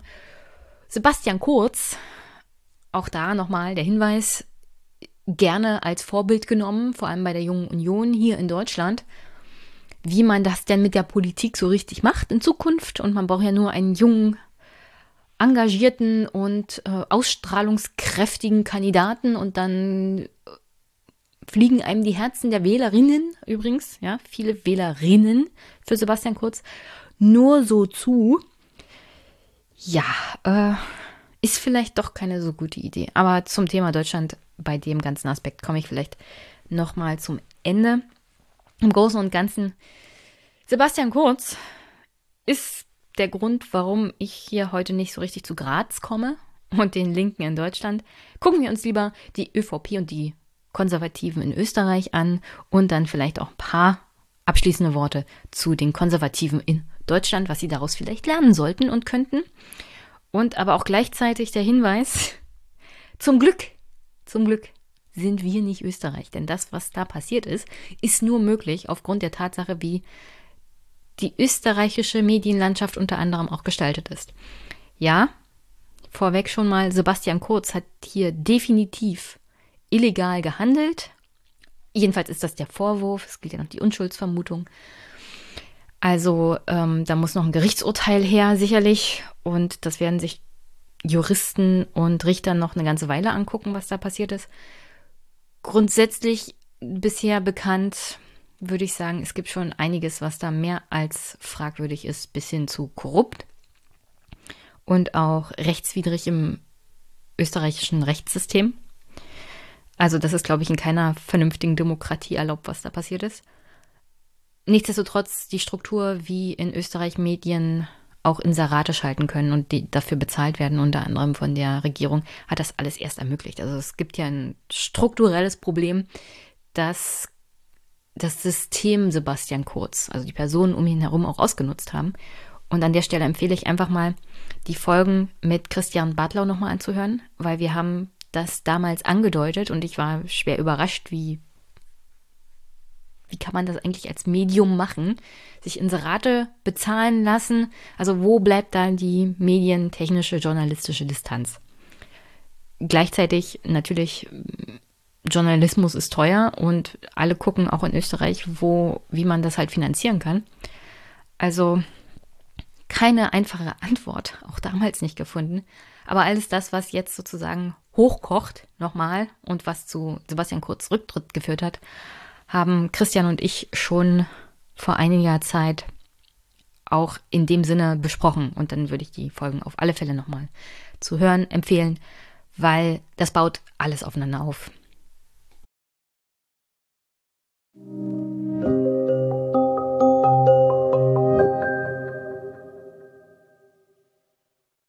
Und wenn ich sage, das baut alles aufeinander auf, dann meine ich das echt ernst, weil alle Ermittlungen, die unter anderem zum Thema Ibiza-Affäre gelaufen sind, haben dazu geführt, was jetzt passiert ist. Denn wir dürfen an dieser Stelle tatsächlich nicht vergessen, alles das, was Heinz Christian Strache damals auf Ibiza, der Pseudo-Russin gesagt hat, wovon er praktisch geträumt hat, die ganze Zweite Republik Österreichs zu manipulieren, indem man Medien kauft. Das hat Sebastian Kurz praktisch gemacht beziehungsweise sein Team. Das sind ja die Vorwürfe. Und so da, deut, darauf deuten übrigens auch die Chatprotokolle hin und die Indizienbeweise. Selbst wenn das sich herausstellt, dass davon nichts wirklich rechtswidrig war, ist es moralisch, politisch eine absolute Katastrophe. Heinz-Christian Strache hat das angedeutet, dass er das gerne machen möchte. Er hat davon geträumt, es zu machen und hat sich wahrscheinlich intensiv innerlich geärgert, dass er das nicht machen kann. Sebastian Kurz hat's getan und sein Team. Und deswegen hören wir nochmal rein, was Heinz-Christian Strache damals auf Ibiza gesagt hat. Die Bilder, die der Spiegel und die Süddeutsche heute veröffentlichen, zeigen den damaligen Clubobmann und FPÖ-Parteichef Heinz-Christian Strache und den Wiener Vizebürgermeister Johann Gudenus im Juli 2017 im Gespräch mit einer vermeintlichen russischen Investorin. Die Runde bespricht eine mögliche Übernahme der Kronenzeitung durch die Russin. Frau Rektor, wenn Sie wirklich die Zeitung vorher übernimmt, wenn es wirklich vorher, in dieser Wahlperiode, zwei, drei Wochen vorher, die Chance gibt, über diese Zeitung uns zu pushen, das ist ja das sehen wir. Ja, eben, das meine ich. Aber eh, eh, dann passiert ein Effekt, den die anderen ja nicht. Richtig, ja, nur warte, klar, das geht auf ihrer Seite 10% plus, das geht nur. Das, also schau, wenn, wenn das Medium zwei, drei Wochen vor der Wahl plötzlich dieses Medium auf einmal uns pusht, ja, eben, dann hast du eh, dann machen wir nicht 27 dann macht man 34. Ja, und das geht dann du. Ja, ja, schau, schau, wenn, wenn sie, sobald sie die Kronenzeitung übernimmt, sobald das der Fall ist, müssen wir ganz offen reden. Da müssen wir uns zusammenhocken müssen und sagen, so, da gibt es bei uns in der Krone zack, zack, zack, diese drei, vier, drei, vier Leute, die müssen ja, gepusht werden, drei, vier Leute, die müssen abserviert werden. Rot, der Grün, genau. der ist gut, so. Wie man und, und, und, und, wir holen gleich einmal fünf neue rein, die wir. Ja. Und das ist also im Großen und Ganzen ging es damals darum, dass eine russische Spenderin oder Erbin sozusagen die Kronenzeitung kaufen sollte und dann dafür sorgen sollte, dass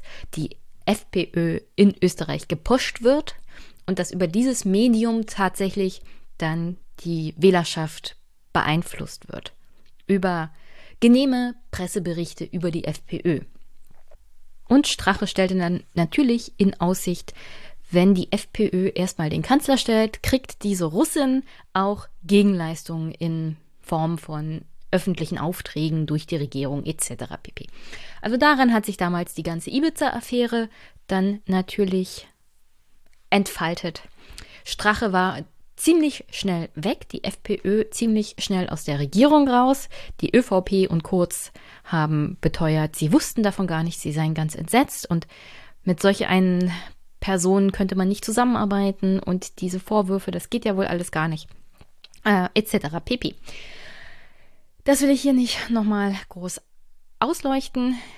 Wichtig ist, an dieser, an diesem Video, an diesen Aussagen hat sich die ganze Ibiza-Affäre dann losgetreten und es kam zu Untersuchungsausschüssen, die unter anderem auch von ÖVP-Männern geleitet werden.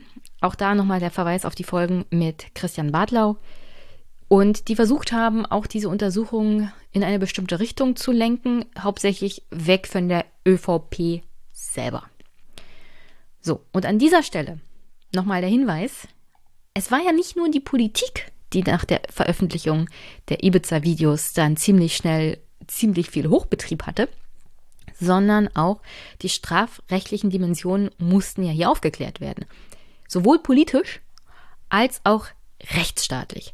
Und da kommt unter anderem natürlich die WKSTA ins Spiel, die Wirtschafts- und Korruptionsstaatsanwaltschaft, die seit dem 17. Mai 2019 wirklich hochaktiv ist, diese ganzen korrupten Vorfälle zu untersuchen. Und dabei geht es nicht nur um die Äußerungen von Hans-Christian Strache selber, sondern auch um das, was auf das er hingewiesen hat, weil dieses Video, wir haben ja eine Ausschnitte gesehen, die war ja noch unter anderem viel, viel länger. Und er hat angedeutet, dass es da auch bei der ÖVP korrupte Fälle gibt. Und das muss ja, also es gibt ja natürlich diesen Vorwurf von Herrn Strache, muss man ja nicht glauben oder was auch immer. Aber es wird halt untersucht. Was ist denn da dran? Und die FPÖ war ja auch Regierungspartner. Was hat die denn in der Regierung gemacht? Und wenn man erstmal anfängt zu ermitteln, kommt man natürlich dann in Besitz von Unterlagen, Handys, Computern, Dateien etc. pp. Und die haben jetzt zu, naja, weiteren Ermittlungen geführt in ganz andere Richtungen, weil sich da tatsächlich herausgestellt hat, dass die ÖVP vielleicht nicht so ganz der saubere Laden ist, den Sebastian Kurz versprochen hat. Er hat ja eine neue Politik für Österreich versprochen und eine ehrliche Politik und eine Politik, die nicht mehr so dreckige Dinge macht, die sich nicht mehr mit Dreck bewirft, wo man nicht schlecht über die anderen redet, andere Politiker, sondern eine ehrliche, saubere Politik für Österreich. Ein Aufbruch sozusagen für Österreich. Und ja, in der heutigen Folge stellen wir dann dar, dass das auf keinen Fall so ist. Also wenige Tage schon nach dem Platzen dieser türkisblauen Regierung von FPÖ und ÖVP gab es dann schon die ersten anonymen Anzeigen bei der Wirtschafts- und Korruptionsstaatsanwaltschaft WKStA. Ich kürze das jetzt nur noch ab. Und der Vorwurf darin ist, dass unter anderem die Besetzung eines hochrangigen Postens bei der Casino Austria mit einem FPÖ-Politiker mit dem Casino-Anteilseigner Novomatic abgesprochen war. Also dass es da auch ähm, korruptionsähnliche Hintergründe gab. So jedenfalls der Vorwurf in der anonymen Anzeige.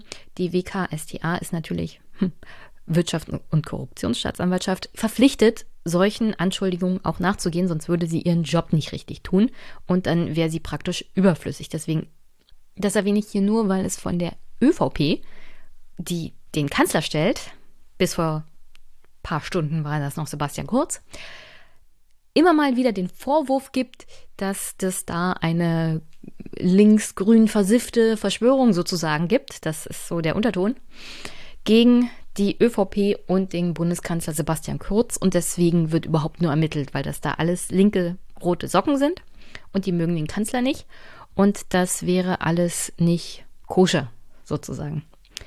Aber die WKSTA macht eigentlich nur ihren Job. Also wenn es Korruptionsvorwürfe gibt, muss die Staatsanwaltschaft dem natürlich auch nachgehen. Noch in 2019 gibt es aufgrund der Ermittlungen der WKStA die ersten Hausdurchsuchungen, unter anderem bei Vizekanzler Heinz-Christian Strache und Novomatic-Chef Harald Neumann. Von diesen Ermittlungen aus wird am 12. November 2019 auch bei Thomas Schmidt eine Razzia durchgeführt. Schmidt ist zu diesem damaligen Zeitpunkt Chef der OBAK, die ein Drittel der Anteile an der Casino Austria hält. Auch diesen Posten unter anderem hat Thomas Schmidt, den Namen sollte man sich merken, unter Hilfe unter anderem der ÖVP und auch Sebastian Kurz erhalten. Also die Postenzuschieberei hat auch bei der ÖVP ganz wunderbar funktioniert und nach den neuesten hm, Kenntnisstand könnte man fast denken, es war eine Belohnung für Herrn Schmidt für die Treue gegenüber Sebastian Kurz. Aber das ist natürlich nur eine Vermutung. Ganz wichtig, bei diesen Hausdurchsuchungen werden massenhaft Handys, Festplatten und Laptops sichergestellt. Einige führen ins, in eine Sackgasse, weil unter anderem auch Handys auf die Werkeinstellungen zurückgesetzt werden. Aber es gibt auch Festplatten, wo unter anderem Beschuldigte wie Thomas Schmidt ihre Daten immer mal wieder hochgeladen haben vom Handy und vergessen haben, diese Daten ebenfalls zu löschen. Was dazu führt, dass wir jetzt natürlich eine Reihe von Chats und SMS-Protokollen haben, die auch jetzt in den letzten Tagen veröffentlicht wurden als Grundlage für die Hausdurchsuchung, unter anderem im Kanzleramt, in der Bundesparteizentrale der ÖVP und auch im Finanzministerium. Also 2019 schon wurden ermittlungswichtige Sachgegenstände festgestellt, die jetzt dazu geführt haben, also deren Auswertung, dass es zu weiteren Ermittlungen kommt. An der Stelle, es ist nicht direkt eine Verbindung zu Ibiza und allem das, dem, was da Hans-Christian Strache gesagt hat. Es ist eine, ein Ergebnis, eine weitere Ermittlung aus den tatsächlichen Unterlagen, die man dann festgestellt hat. Und diese Unterlagen deuteten dann tatsächlich auf weitere mh, hm, strafrechtlich relevante illegale Handlungen hin. Insofern wäre es dann nochmal wichtig zu bedenken, dass solche Ermittlungen natürlich immer gerne mh, hm, torpediert werden oder, oder auch dargestellt werden, als wären die übertrieben, wie es unter anderem die ÖVP in den letzten Jahren ja gemacht hat, was alles betrifft, was die WKStA gemacht hat.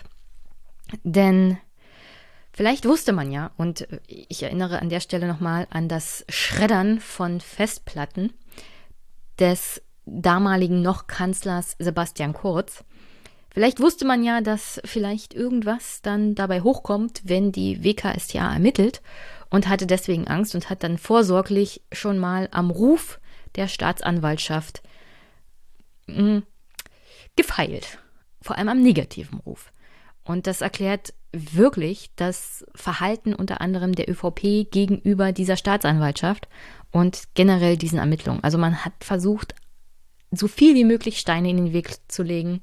Man hatte ja auch unter anderem Sebastian Kurz, der Erinnerungslücken hatte, dem unter anderem auch Falschaussagen im Untersuchungsausschuss vorgeworfen werden. Auch da ermittelt ja die Staatsanwaltschaft noch separat. Also es, wir haben jetzt hier einen Bundeskanzler gehabt, gegen den zwischenzeitlich drei verschiedene Ermittlungsverfahren laufen. Es ist unvorstellbar, dass wir überhaupt einen Bundeskanzler in Deutschland haben, gegen den auch nur ein Ermittlungsverfahren der Staatsanwaltschaft läuft, mit solchen Vorwürfen, dass der längerfristig im Amt bleibt. Und hier hatten wir Sebastian Kurz gleich mit dreien. Und dieses Narrativ der ÖVP und die Panik der ÖVP wird einem erst richtig deutlich, wenn man sich daran erinnert, dass wir erst am 28. September, also gerade mal vor zwölf Tagen, eine Pressekonferenz der stellvertretenden Generalsekretärin Gabi Schwarz haben. Die wird von seriösen österreichischen Medien als mehr als skurril bezeichnet. Und da habe ich mal ein paar Clips mitgebracht, weil es war wirklich seltsam.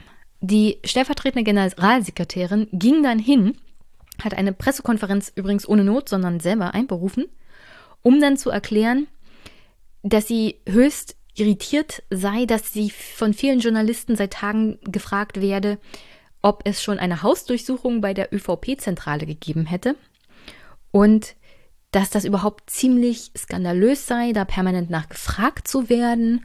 Und das ist das Kuriose dabei, dass sie sich nicht vorstellen kann, dass es so eine Hausdurchsuchung überhaupt noch gibt, weil es sei ja in der ÖVP-Zentrale nichts mehr zu finden. Und das ist dann natürlich für jeden eingefleischten Journalisten mehr als skurril und fragwürdig. Weil an wen geht diese Botschaft? Was sagt die stellvertretende Generalsekretärin hier? Es braucht keine Hausdurchsuchungen mehr geben in der ÖVP-Zentrale, weil das ging übrigens Wochen vorher schon die Gerüchte rum in der österreichischen Medienlandschaft, dass es da noch Hausdurchsuchungen geben wird. Auch das ist ja noch so ein Problem des österreichischen Rechtsstaates aktuell, dass es offenkundig bei diesen Ermittlungen immer mal wieder Durchsteckereien gibt, auch bei der Staatsanwaltschaft.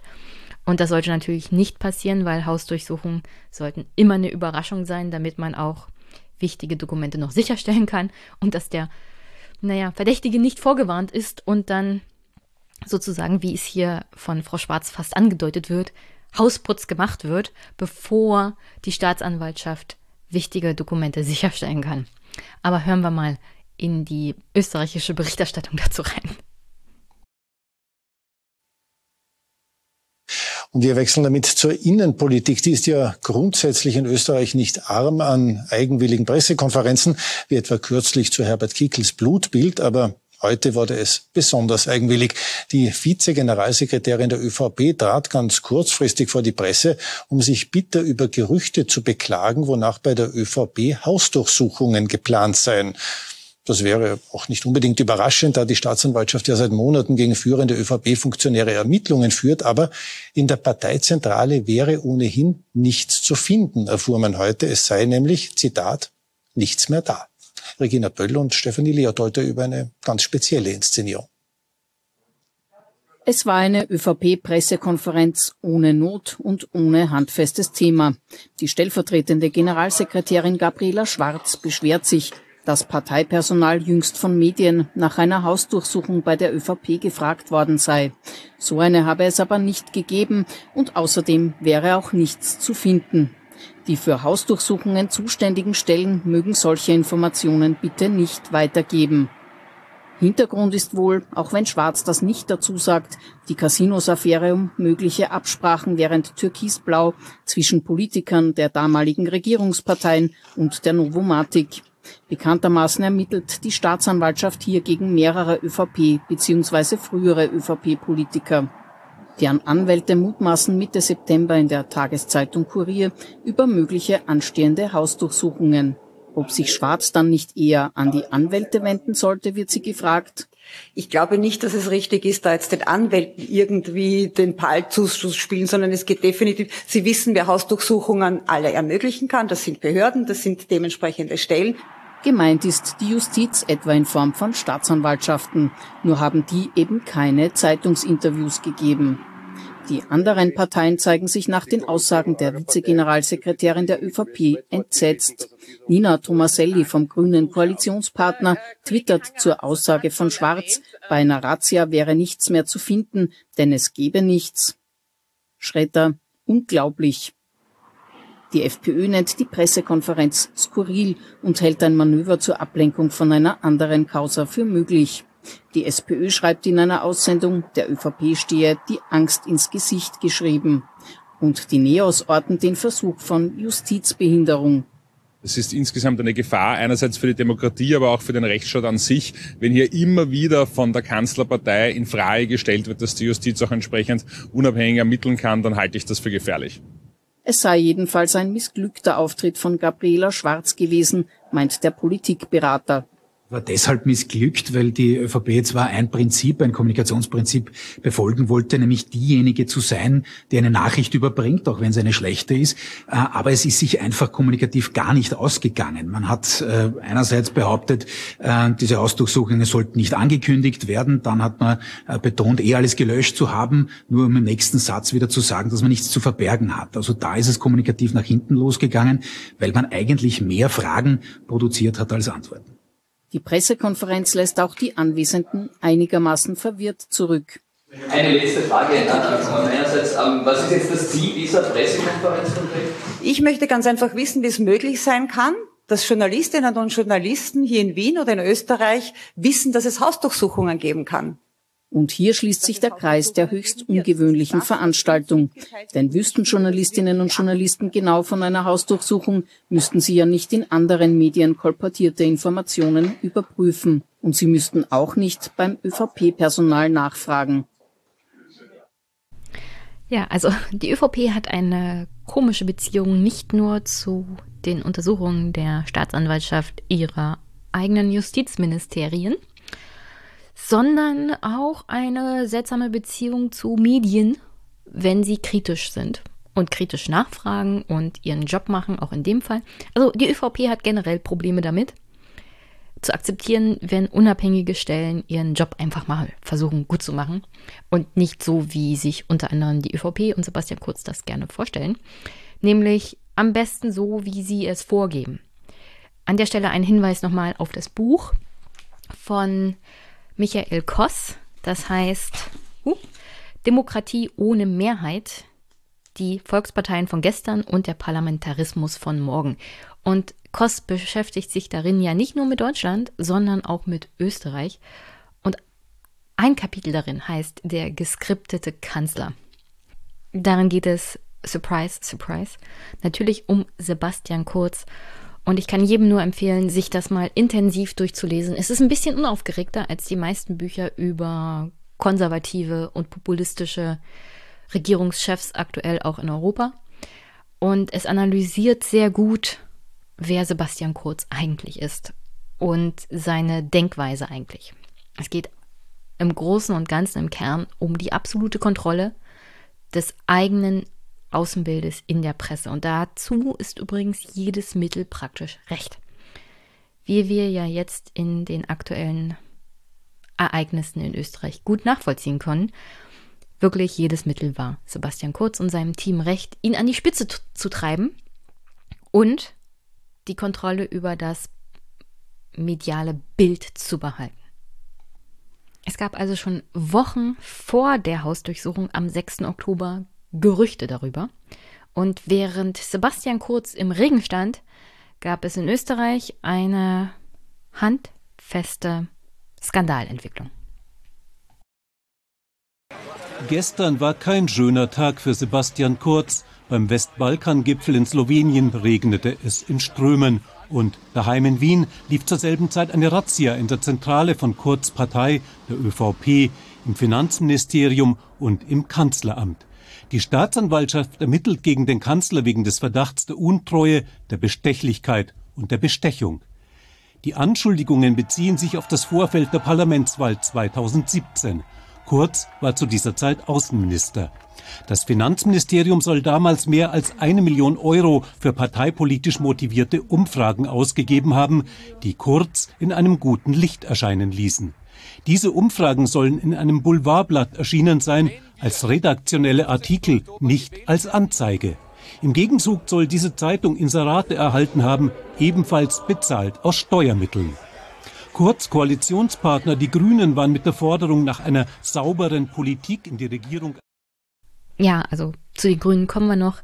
Hier in dem Beitrag gut zusammengefasst, worum es geht. Es geht um Korruption, um Bestechlichkeit. Wer da wen bestochen hat, hören wir gleich noch bei einem Beitrag von Herrn Florian Klenk, der uns das in einem 30-Minuten-Beitrag sehr, sehr gut erklärt hat. Ich habe daraus ein paar Clips mitgebracht. Aber natürlich gab es auch erste Reaktionen aus Österreich auf diese Hausdurchsuchung und die Vorwürfe gegen den Bundeskanzler, der, wie gesagt, zu diesem Zeitpunkt schon zwei staatsanwaltschaftliche Ermittlungsverfahren am Hals hatte. Und nun wurden es also drei. Übrigens, nicht nur er steht im Fokus, es wurde auch die Bundesparteizentrale durchsucht. Es gibt zehn Verdächtige, alle im Umkreis von Sebastian Kurz. Und die ÖVP an, als Partei an sich, er ist ja Parteichef, ist hier eigentlich auch im Zentrum dieses Skandals. Sebastian Kurz ist praktisch die ÖVP, seit er diese Partei übernommen hat. Er hat sie zur Liste Kurz praktisch gemacht. Und damit ist auch die Partei selber in diesen Skandal mehr als verwickelt.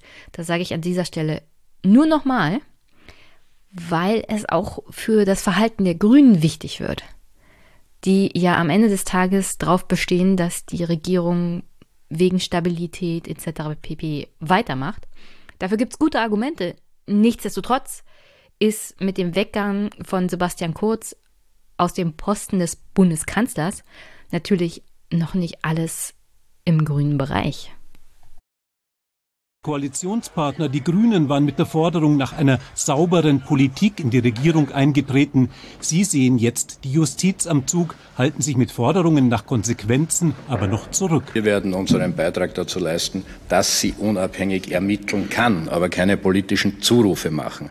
Die Opposition fordert hingegen, Kurz muss gehen. Wenn er seine Verantwortung ernst nimmt und die politische Verantwortung eines Kanzlers ist eine ganz, ganz große, dann weiß er, was jetzt zu tun ist, dann zieht er selbst seine Konsequenzen und legt sein Amt zurück.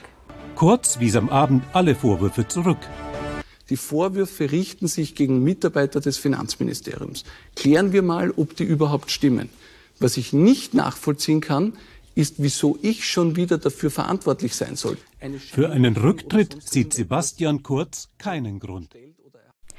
Soweit zu den allerersten Reaktionen. Da deutet sie sich jedenfalls wenn man der österreichischen Regierungsebene zugehört hat, nicht sofort ein Rücktritt an oder wirklich extreme Konsequenzen für Sebastian Kurz. Aber das war ja nur der erste Tag von dreien. Und ich empfehle wirklich die Folge vom Falter Podcast dazu. Florian Klenk hat da unter anderem nochmal sehr gut aufgedröselt, worum es wirklich geht und warum das ein so großer Skandal eigentlich ist. Und übrigens, es ist nicht nur ein Skandal für Sebastian Kurz und die ÖVP und die politische Ebene. Es ist auch ein Skandal für die Medienlandschaft Österreichs.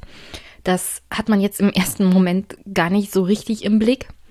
Aber hier geht es tatsächlich darum, dass ein Medium praktisch jemanden bestochen hat. In diesem Fall den, in Deutschland wäre das der Staatssekretär im Finanzministerium damals, den Thomas Schmidt, den haben wir ja vorhin schon mal gehört, der mittels öffentlicher Mittel dann gute Berichterstattung praktisch gekauft hat. Aber hören wir mal rein, was Florian Klenk zu den genauen juristischen Vorwürfen erstmal sagt. Was ist der zentrale Vorwurf? Sebastian Kurz soll sich noch in Zeiten als Außenminister mit Steuergeld Fake News produziert haben bei einem Meinungsforschungsinstitut und diese Fake News, diese frisierten Studien in der Zeitschrift Österreich abdrucken haben lassen. Und damit das geschieht, hat man ein sogenanntes Beinschab Österreich Tool entwickelt, also benannt nach der Meinungsforscherin und benannt nach der Zeitung Österreich und hat den Fellners Pakete verkauft, Inseratenpakete und Packages gemacht. So nennt es Sophie Kammersin in einem Chat. Mit und dieses, wo, wo ist das Geld? Und das Geld, das Geld besteht darin, dass man den äh, Fellner Brüdern sozusagen Inserate versprochen hat und die Fellners umgekehrt wohlwollende Berichterstattung, aber auch den Abdruck von völlig wertlosen Studien, die in Wirklichkeit frisierte Fake News waren. Und die Staatsanwaltschaft macht jetzt etwas äh, ganz, ganz Neues. Sie bewertet diesen Vorgang als eine Bestechung der Regierung, also eine Bestechung von Thomas Schmidt, dem äh, Generalsekretär im Finanzministerium. Also der, er ist der, der bestochen der, Das ist der, der gezahlt hat. Nein, das ist der, der bestochen wurde. Also das Interessante in diesem Fall auch juristisch ist, die, die Gebrüder Fellner werden beschuldigt, einen Vorteil hergegeben zu haben an Amtsträgern, nämlich an Thomas Schmidt, der damals der größte Beamte, höchste Beamte im Finanzministerium war, einen Vorteil, nämlich wohlwollende Berichterstattung für Sebastian Kurz, nämlich Zugriff auf die Redaktion, nämlich die Bereitschaft, völlig wertlose Meinungsumfragen abzudrucken, um dafür ein Amtsgeschäft zu bekommen, nämlich Inserate in der Höhe von ungefähr 1,1 Millionen Euro. Die bezahlt worden sind von Steuerzahlern, von uns, von uns. Öffentliche, öffentliche Gelder. Das heißt, um es auf den Punkt zu bringen, die Öffentlichkeit wurde desinformiert, und hat sich diese Desinformation auch noch selbst bezahlt. Und zu der Desinformation, also es wurden natürlich auch genehme Umfragen gekauft, aber vor allem wurden Daten und Ergebnisse so manipuliert, dass sie, wenn es zur Darstellung vor allem in den Fellner Medien kam, positiv für Sebastian Kurz ausgefallen sind und für die ÖVP. prinzipiell kann man sagen, ist es nicht direkt gelogen gewesen. Man hat nur wichtige Informationen weggelassen und man hat die Daten so manipuliert in der Darstellung, dass sie halt die Realität doch ein wenig verfälscht haben. Und das sind tatsächlich dann Fake News, weil man nicht alle Informationen an den Bürger oder auch den Zuschauer weitergibt. Wer ist dieser Fellner? Also Wolfgang Fellner ist ein bekannter österreichischer Journalist und Medienmacher.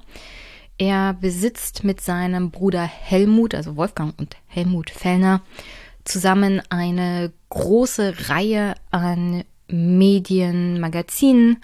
Unter anderem betreibt er das, diese Tageszeitung Österreich und er betreibt auch den TV-Kanal OE24 TV.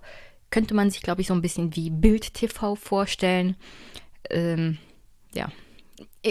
Es gibt auch die Möglichkeit, sich das im Internet mal anzugucken, was das für ein Kanal ist. Bild TV kommt dem Ganzen ziemlich nahe dran. Nichtsdestotrotz ist das natürlich ein Medienimperium, das durchaus sehr einflussreich ist. Sagen wir es mal so. Und offenkundig auch eher so konservativ geprägt von der politischen Einstellung her. Geld verdienen steht aber natürlich da auch immer an oberster Stelle. Und wie gesagt, in Österreich gibt es diese Besonderheit, dass Medien, Zeitungen und also die ganze Medienlandschaft durchaus davon profitieren, dass Parteien und Regierungen und Ministerien dort Inserate schalten. Es gibt praktisch keine andere Möglichkeit, finanziell zu überleben für viele Zeitungen und Medienschaffende ohne diese Inserate. Das macht unabhängiges Berichterstatten in meinen Augen praktisch unmöglich. Bisher hat Österreich aber da noch keine Alternative gefunden aber um ganz ehrlich zu sein, nach diesem Österreich-Skandal sollte wirklich das ganze Land sich mal Gedanken darüber machen, wenn ihr eine unabhängige Medienlandschaft wollt, die aktuell nicht zu finanzieren ist mit dem Modell, das ihr habt und sie abhängig ist von Inseraten und damit praktisch von Politik, wollt ihr das nicht vielleicht ein bisschen umstellen? Sollte da nicht so ein Bundesfonds für unabhängige Medienschaffende gemacht werden. Also so geht es auf keinen Fall weiter, weil das öffnet wirklich Tür und Tor genau dem, was die Tage berichtet wurde aus Österreich. Also dass es so praktisch ein System gab, wo man Steuergeld in dem Fall genommen hat, um sich günstige Berichterstattung zu kaufen. Und das ist also das ist schon eine Fehldemokratie, würde ich sagen, wenn man keine wirklich hundertprozentig unabhängige Medienlandschaft hat. Und ich glaube, Florian Klenk ist das schon ein bisschen runtergegangen wie Öl, dass er jetzt an dem Mediensystem von Wolfgang Fellner ein wenig, was heißt ein wenig, viel rumkritisieren konnte. Er sieht ihn anscheinend auch nicht als echten Journalisten an, sondern eher so als Medienmanager. Und das ist sehr, sehr interessant. Also folgt ruhig Florian Klink und hört euch auch den Falter-Podcast an. Und warum genau dieser Vorwurf der Bestechlichkeit, der Korruption und der Manipulation von Informationen jetzt nochmal eine ganz andere Dimension sind als die Vorwürfe zum Beispiel der Falschaussage vor dem Untersuchungsausschuss, erläutert Florian Klenk hier nochmal sehr gut schwerwiegender, wenn man jetzt als Laie sich die Sache anschaut, als eine Falschaussage, die vielleicht durch eine Gedächtnislücke oder sonst irgendwie passiert ist? Das ist, das ist wesentlich schwerwiegender, weil wir in diesem Fall zwei schwere Verdachtsmomente haben. Das eine ist, dass diese Studien einmal mit Steuergeld gezahlt wurden und Frau Beinschab, die diese Studien gemacht hat, das ist diese Meinungsforscherin, die dann auch aufgetreten ist, äh, Scheinrechnungen gestellt haben soll. Und zwar frecherweise, sie soll es verrechnet haben als Betrugsbekämpfungsstudie dem Finanzministerium. Da gibt es zwei Chats, wo äh, Thomas Schmidt, damals Generalsekretär im Finanzministerium, ihr ausdrücklich sagt, pack das da dazu zu der Studie. Kann ich das da dazu packen? Und das wird dann so aufgeteilt. Es werden auch Studienförderungsbeträge äh, auf einmal viel höher. Ja? Also sie versucht diese, das ist der Verdacht, sie versucht diese Studien, die sie für die ÖVP macht, dem Steuerzahler zu verrechnen und Schmidt genehmigt das. Erster Vorwurf. Zweiter Vorwurf noch ganz kurz. Zweiter Vorwurf ist, dass man mit diesem völlig wertlosen Fake News oder Fake Schmus hergeht zu Wolfgang Fellner und sagt, bitte druckt uns das ab. Und Wolfgang Fellner, so der Verdacht, sagt, wir drucken euch das ab, aber dafür gibt es ein Package, nämlich Inserat. So, also wir haben einen Außenminister, einen sehr, sehr jungen, aber auch auf Karriere bedachten Außenminister in Österreich, der eine Clique um sich übrigens hat, die mit dem alten ÖVP-System schon längst gebrochen hat, die die ganze große Koalition nicht mehr erträgt. Am liebsten, liebsten würden sie auch eine Koalition machen mit der FPÖ übrigens, würde dem eigenen politischen Inhalten auch mehr entgegenkommen, weil man ja vor allem Sebastian Kurz dafür bekannt ist, doch eher was Flüchtlingspolitik angeht, auf einer Linie zu sein mit der FPÖ und nicht mit der SPÖ. Also was macht man? Was macht man? Was kann man tun als Parteimitglied, das schon ziemlich steile Karriere gemacht hat, das aber keinen Zugriff hat unter anderem auf Gelder für solche Inserate, das keine Spenden selber einsammeln kann und das keinen Zugriff auf die Parteikasse hat, weil zu dem Zeitpunkt ist ja Mittellehner noch Parteichef. Wie schafft man es, den Parteichef zu stürzen ohne eigene finanzielle Mittel? Na, man hat ja einen Freundeskreis, der einem dabei durchaus aushelfen kann. So stellt sich das jedenfalls aktuell dar. Inwieweit Sebastian Kurz das alles selber gesteuert hat, das ermittelt ja, wie gesagt, die Staatsanwaltschaft. Aktuell ist das Bild so, dass er praktisch im Zentrum eines sehr großen Spinnennetzes saß und wirklich auf eine sehr, muss man schon sagen, intelligente Art und Weise einen Parteichef gestürzt hat, ein ganzes Land übernommen hat und ich wäre beeindruckt, wenn es nicht durch Korruption passiert wäre. Man, also die Strategie dahinter ist schon schwer beeindruckend. Muss man an der Stelle wirklich ohne moralische Einordnung erstmal gestehen. Er hat den eigenen Parteichef zu jeder möglichen Zeit torpediert, untergraben und praktisch dafür gesorgt, dass er abgesäbelt wurde von der ÖVP und dass Sebastian Kurz zu diesem Zeitpunkt als die letzte mögliche und realistische Alternative aussah für ein Fortbestehen der ÖVP. Und deswegen hören wir mal rein bei Christian Klenk, das System Österreich, Kurz und wie er das so gemacht hat, dass er seinen eigenen Parteichef gestürzt hat und auch dann in Österreich Kanzler wurde. Das war alles in der Zeit, bevor Sebastian Kurz Bundeskanzler wurde. Er war Außenminister, Mitterlehner war ÖVP-Chef, war Vizekanzler. Und diese manipulierten Umfragen, wie sind die manipuliert worden? Das ist, also man muss vielleicht ein bisschen zurückblicken. Wir sind im Jahr 2016. Ja. Äh, Sebastian Kurz ist 29 Jahre alt, er ist der Außenminister der Republik und er möchte den Sprung machen, nicht nur an die Spitze der ÖVP, sondern auch ins Kanzleramt. Er möchte auch Christian Kern, der damals sozusagen am Aufstieg war, daran hindern. Er konnte aber nicht in die Parteikasse hineingreifen, weil der Chef war Mitterlehner und er konnte auch keine Spenden akquirieren. Der Vorwurf lautet also, er hat in die Staatskasse gegriffen und zwar greifen lassen durch Thomas Schmidt, der Gelder sozusagen aus dem Finanzministerium akquiriert hat, um Studien zu machen. So was steht jetzt drinnen. Da steht zum Beispiel drinnen, genau, da steht zum Beispiel, es gibt zum Beispiel, genau, es gibt zum Beispiel einen Chat, wo ein Duell ist, Stache gegen Kurz, und da sagt man dann der Verbeinschab, also der Kurz muss das gewinnen.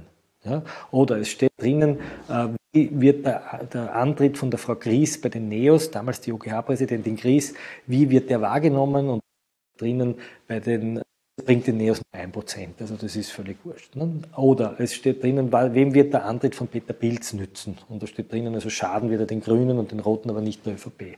Oder äh, es wird äh, so lange herumgerechnet, bis eben, in den, bis eben Mitterlehner besonders schlecht dasteht. Kurz freut sich, und das ist ein, ein, ein wirklich ein, ein, ganz grotesker Chat, ähm, man präsentiert ihm eine Umfrage, wo Mitterlehner nur 18 Prozent hat, die FPÖ 35 Prozent und die SPÖ auch äh, an den 30 Prozent.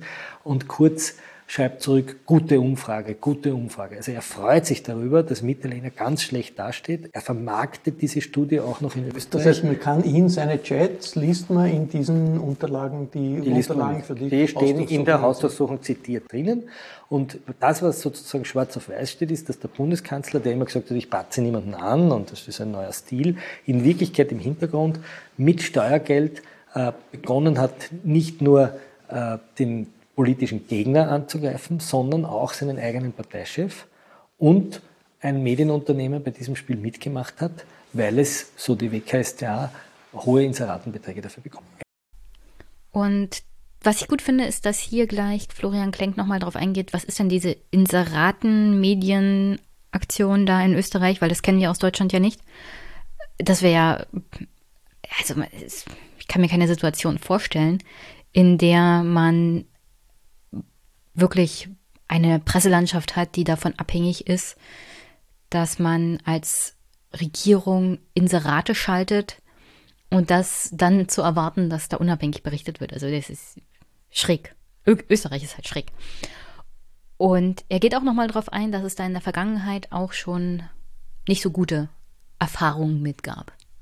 Bei anderen Parteien zum Beispiel ja etwas, was eine Besonderheit in Österreich ist. Also wenn man in Deutschland den Kollegen sagt, äh, wie viele Zeitungen leben eigentlich von Regierungsinseraten, dann staunen die nur, dass es so etwas gibt. Und das ist ja eine Tradition in Österreich über Regierungsinserate entweder wirklichen Einfluss, wie, wie in dem Fall äh, Österreich, äh, zu, zu, zu schaffen oder sich zu erhoffen, dass man Einfluss schafft. Das ist eine Besonderheit, die sicher nicht Sebastian Kurz erfunden Nein, das ist das eigentliche. Ich meine, dass es Inserate gegeben hat für den Boulevard, kennen wir immer schon. Und äh, Werner Feimann hat das sozusagen auf die Spitze getrieben in der SPÖ in Wien.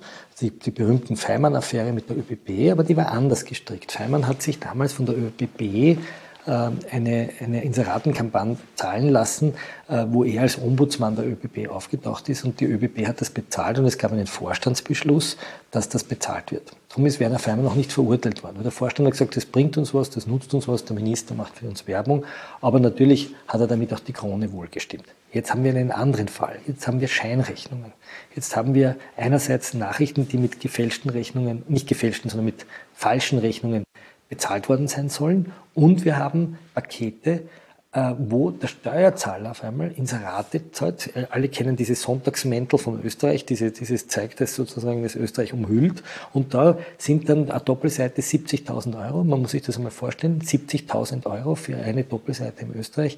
Dafür, dass dann dort eine Propaganda ist vom Finanzministerium und im redaktionellen Propaganda für und das macht es den politischen Mitbewerbern, wenn wir jetzt so das Bigger Picture malen, wahnsinnig schwierig, weil Sebastian Kurz hat die Wahlkampfkostengrenze überschritten, wie wir entdeckt haben, und zwar um 7 Millionen.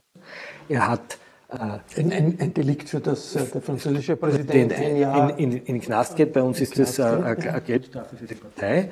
Er hat äh, die, die, die äh, Medien äh, bezahlt, die Propaganda bringen. Und umgekehrt, das wissen wir von Horst Pirker aus dem Newsverlag, werden jene Medien, die nicht genehm berichten, auch von Staatsinteressen ausgeschlossen. Also es gab die Karotte, für die, die brav waren, und es gab den Stock, für die, die schlimm waren. Und an der Stelle schließt sich dann der Kreis zum Buch von Michael Koss, denn der geskriptete Kanzler hat wirklich absolute Kontrolle über das Außenbild der Regierung bis hin zu den Ministern der anderen Parteien, wo er vorgibt praktisch, was sie wann wo zu sagen haben ähm, und sozusagen vorschreibt, wie die Außenwirkung ist. Und alles ist irgendwie auf Sebastian Kurz zugeschnitten und alles muss so passen, wie es Sebastian Kurz und sein Umfeld wollen. Also wirklich absolute Kontrolle. Und hier nochmal guter Hinweis von Florian Klenk. Wer bei dem Spiel nicht mitmacht, dem werden finanzielle Mittel entzogen. Und in Österreich ist das so, dass da Zeitungen ohne Inserate dann praktisch nicht mehr überleben. Das heißt, du schaltest praktisch über diesen Karotte- und Stockmechanismus die Medienlandschaft gleich. Das war's dann. Entweder du berichtest so, wie es das System kurz gerne will, oder du gehst pleite. Und das ist dann, wie gesagt, keine freie, unabhängige Medienlandschaft mehr. Und das ist dann auch keine hundertprozentige Demokratie mehr. Denn wo eine Presse nicht uneingeschränkt berichten kann, aus welchen Gründen auch immer, da hast du keine wirkliche Demokratie, keine freiheitliche Demokratie. Punkt. Und zum Abschluss dieses Beitrags von Klenk fasse nochmal zusammen, was passiert ist, wenn tatsächlich Fellner sich nicht an die Absprachen gehalten hat. Also wenn er mal tatsächlich zwischendurch aus Versehen einen kritischen Beitrag hatte, der nicht ganz ins Weltbild dieser neuen Liste kurz ÖVP gepasst hat, wie intensiv das Eingreifen tatsächlich dann der Politiker auch in die redaktionelle Arbeit war, was da alles gemacht wurde. Und ich frage mich wirklich, was muss Menschen im Kopf rumgehen? Also was ist diese Motivation, selbst beim Thema Fellner hinzugehen zum Redaktionschef und zu sagen, uns hat das nicht gepasst und da praktisch Sturm zu klingeln und permanent auf der Matte zu stehen und da Ministerinnen hinzuschicken, in der Hoffnung, dass sich dann die Berichterstattung ändert. Ich erinnere mich, dass wir ja einen Bundespräsidenten hatten, der wegen einem Bobbycar zurücktreten musste. Da ging es ja auch Unschuldsvermutung und im Endeffekt war das Amt an sich ja schon durch die Untersuchungen beschädigt. Aber weswegen damals der Wulf wirklich gehen musste, war die Tatsache, dass er beim der Bild-Chefredaktion angerufen hat und sich über die Berichterstattung beschwert hat. Also diese Korruptionsvorwürfe waren die eine Sache. Aber ein Bundespräsident hat bei einem Journalisten angerufen und praktisch gefordert, dass die Berichterstattung zurückgenommen wird. Man mag von der Bild-Zeitung halten, was man will. Es gehört sich absolut nicht, dass ein Politiker direkt irgendwo anruft und eine beliebige Berichterstattung fordert. Das hat, wie gesagt, bei Wulff tatsächlich zum Rücktritt geführt. Nicht, nicht die Korruptionsvorwürfe, sondern der Umgang mit den Vorwürfen und die Reaktion darauf samt Anruf beim Bild-Chefredakteur. Und das scheint hier beim bei der Liste kurz gang und gäbe gewesen zu sein. Eine ganz, ganz üble Sache für Meinungsforscher, aber das heißt, äh, Kammersinn ist eine bekannte, angesehene Meinungsforscherin, war dann ÖVP-Familienministerin, aber ist in der Branche äh, äh, als, als, als gute Meinungsforscherin steht sie da. Fellner ist ein anerkannter Journalist in Österreich, umstritten. Das würde ich bezweifeln. Umstritten, umstritten aber ein starker. Ein Medien, sagen wir Medienmanager. Seit vielen, seit ja. vielen Jahren ein, ein starker äh, Medienmacher, die alle über Geld, durch Geld, um Geld zu lukrieren, einfach falsche Umfragen präsentiert haben, falsche Artikel. Frisierte, sagen wir, sagen wir, sagen wir frisierte, zugespitzte, auch Umfragen, die sozusagen nur Fragen betreffen, die die ÖVP interessieren und wo andere Dinge, die der ÖVP zum Beispiel nicht zugutekommen, einfach weggelassen. Aber wo offensichtlich die ÖVP-Politiker dann sagen, wie, wie sie sich wünschen, dass die Umfragen ausgehen. Genau, genau. Jetzt kommt noch ein entscheidender Punkt dazu. Die Frage ist ja, was wäre passiert, wenn Wolfgang Fellner das nicht gemacht hätte. Und da gibt es in den Chats eine sehr, sehr interessante, zwei interessante Stränge. Das eine ist, da kommt einmal ein junger Pressesprecher, der, der Jim Lefebvre, das war der Pressesprecher von Hartwig Löger, dem Finanzminister, und der schreibt dann den Thomas Schmidt, also er ist so angefressen, weil er war mit Löger in Brüssel und die Österreich-Leute waren mit, aber es ist überhaupt nichts berichtet worden. Woraufhin der Thomas Schmidt schreibt, na, du musst halt einzahlen wörtlich. Er sagt, du musst, du musst dir denen was zahlen, sonst kommst du dort nicht vor. Und dann sagt er, was? Also das, die haben doch eine Redaktion. Ne? Sagt ja, das habe ich auch geglaubt, aber du musst äh, zuerst einmal den Wolfgang Fellner besuchen für den Content, also für den Inhalt und den Helmut Fellner wegen der Kohle. Und sagt er, aha, ich verstehe. Dann kommt der Jim Lefebvre ein zweites Mal her und sagt, also diese Umfragen, die sind doch wertlos, da kann man gleich ein Inserat schalten. Woraufhin Schmidt sagt, naja, deswegen haben wir das Beinschab Österreich-Tool, damit wir kein Inserat schalten müssen, sondern dass das in den redaktionellen Teil hineingeht. So, und jetzt kommt ein Punkt, dass irgendwann einmal eine, sie hatten eine Vereinbarung, sogar einen Tagesplan, also am Montag kommt der Brexit und am Dienstag kommt was über Arbeitslose und am Mittwoch kommt irgendein anderes Thema. Und auf einmal kam eine Geschichte, die den ÖVPler nicht gepasst hat, über den Schelling und irgendeinen Grundstückskauf. Woraufhin Thomas Schmidt den Fellner regelrecht betoniert hat und gesagt hat, das war nicht vereinbart, wir sind so schwer enttäuscht, also wir, das ist eine Sauerei, wie er mit uns umgeht. Sophie Kammersin als Ministerin damals im Amt der Ministerin rückt aus als Krisenfeuerwehr, versucht also Fellner dort äh, dazu zu bringen und Fellner schreibt dann wirklich zurück, also ja, okay, es hätte nicht passieren dürfen, ich schreibe selber eine Doppelseite. Also der Vorwurf ist, die ÖVP konnte hier in das redaktionelle Geschehen der Zeitung eingreifen und Geschichten sich wünschen und wohlwollende Bedingungen. Eigentlich auch das Schlimmste, was man eigentlich äh, Journalismus äh, schon vor, vorwerfen kann, diese unmittelbare Käuflichkeit. Das, äh, der Heinz-Christian Strache hat in Ibiza gesagt, die Journalisten sind die größten Huren auf dem Planeten. Ähm, das war der Kernpunkt der Ibiza-Affäre. Das war der Punkt, wo auch Sebastian Kurz damals, man kann sich das im Internet anschauen, gesagt hat, das ist ein unerträglicher Umgang mit Medien, den der Strache da pflegt.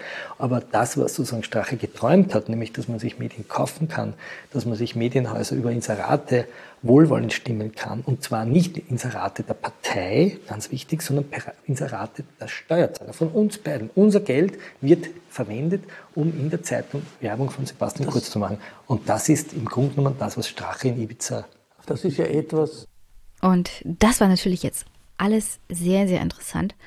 Ganz interessant auch die allerersten Reaktionen, unter anderem der ÖVP. Hören wir mal rein, was der demnächst Ex-Clubchef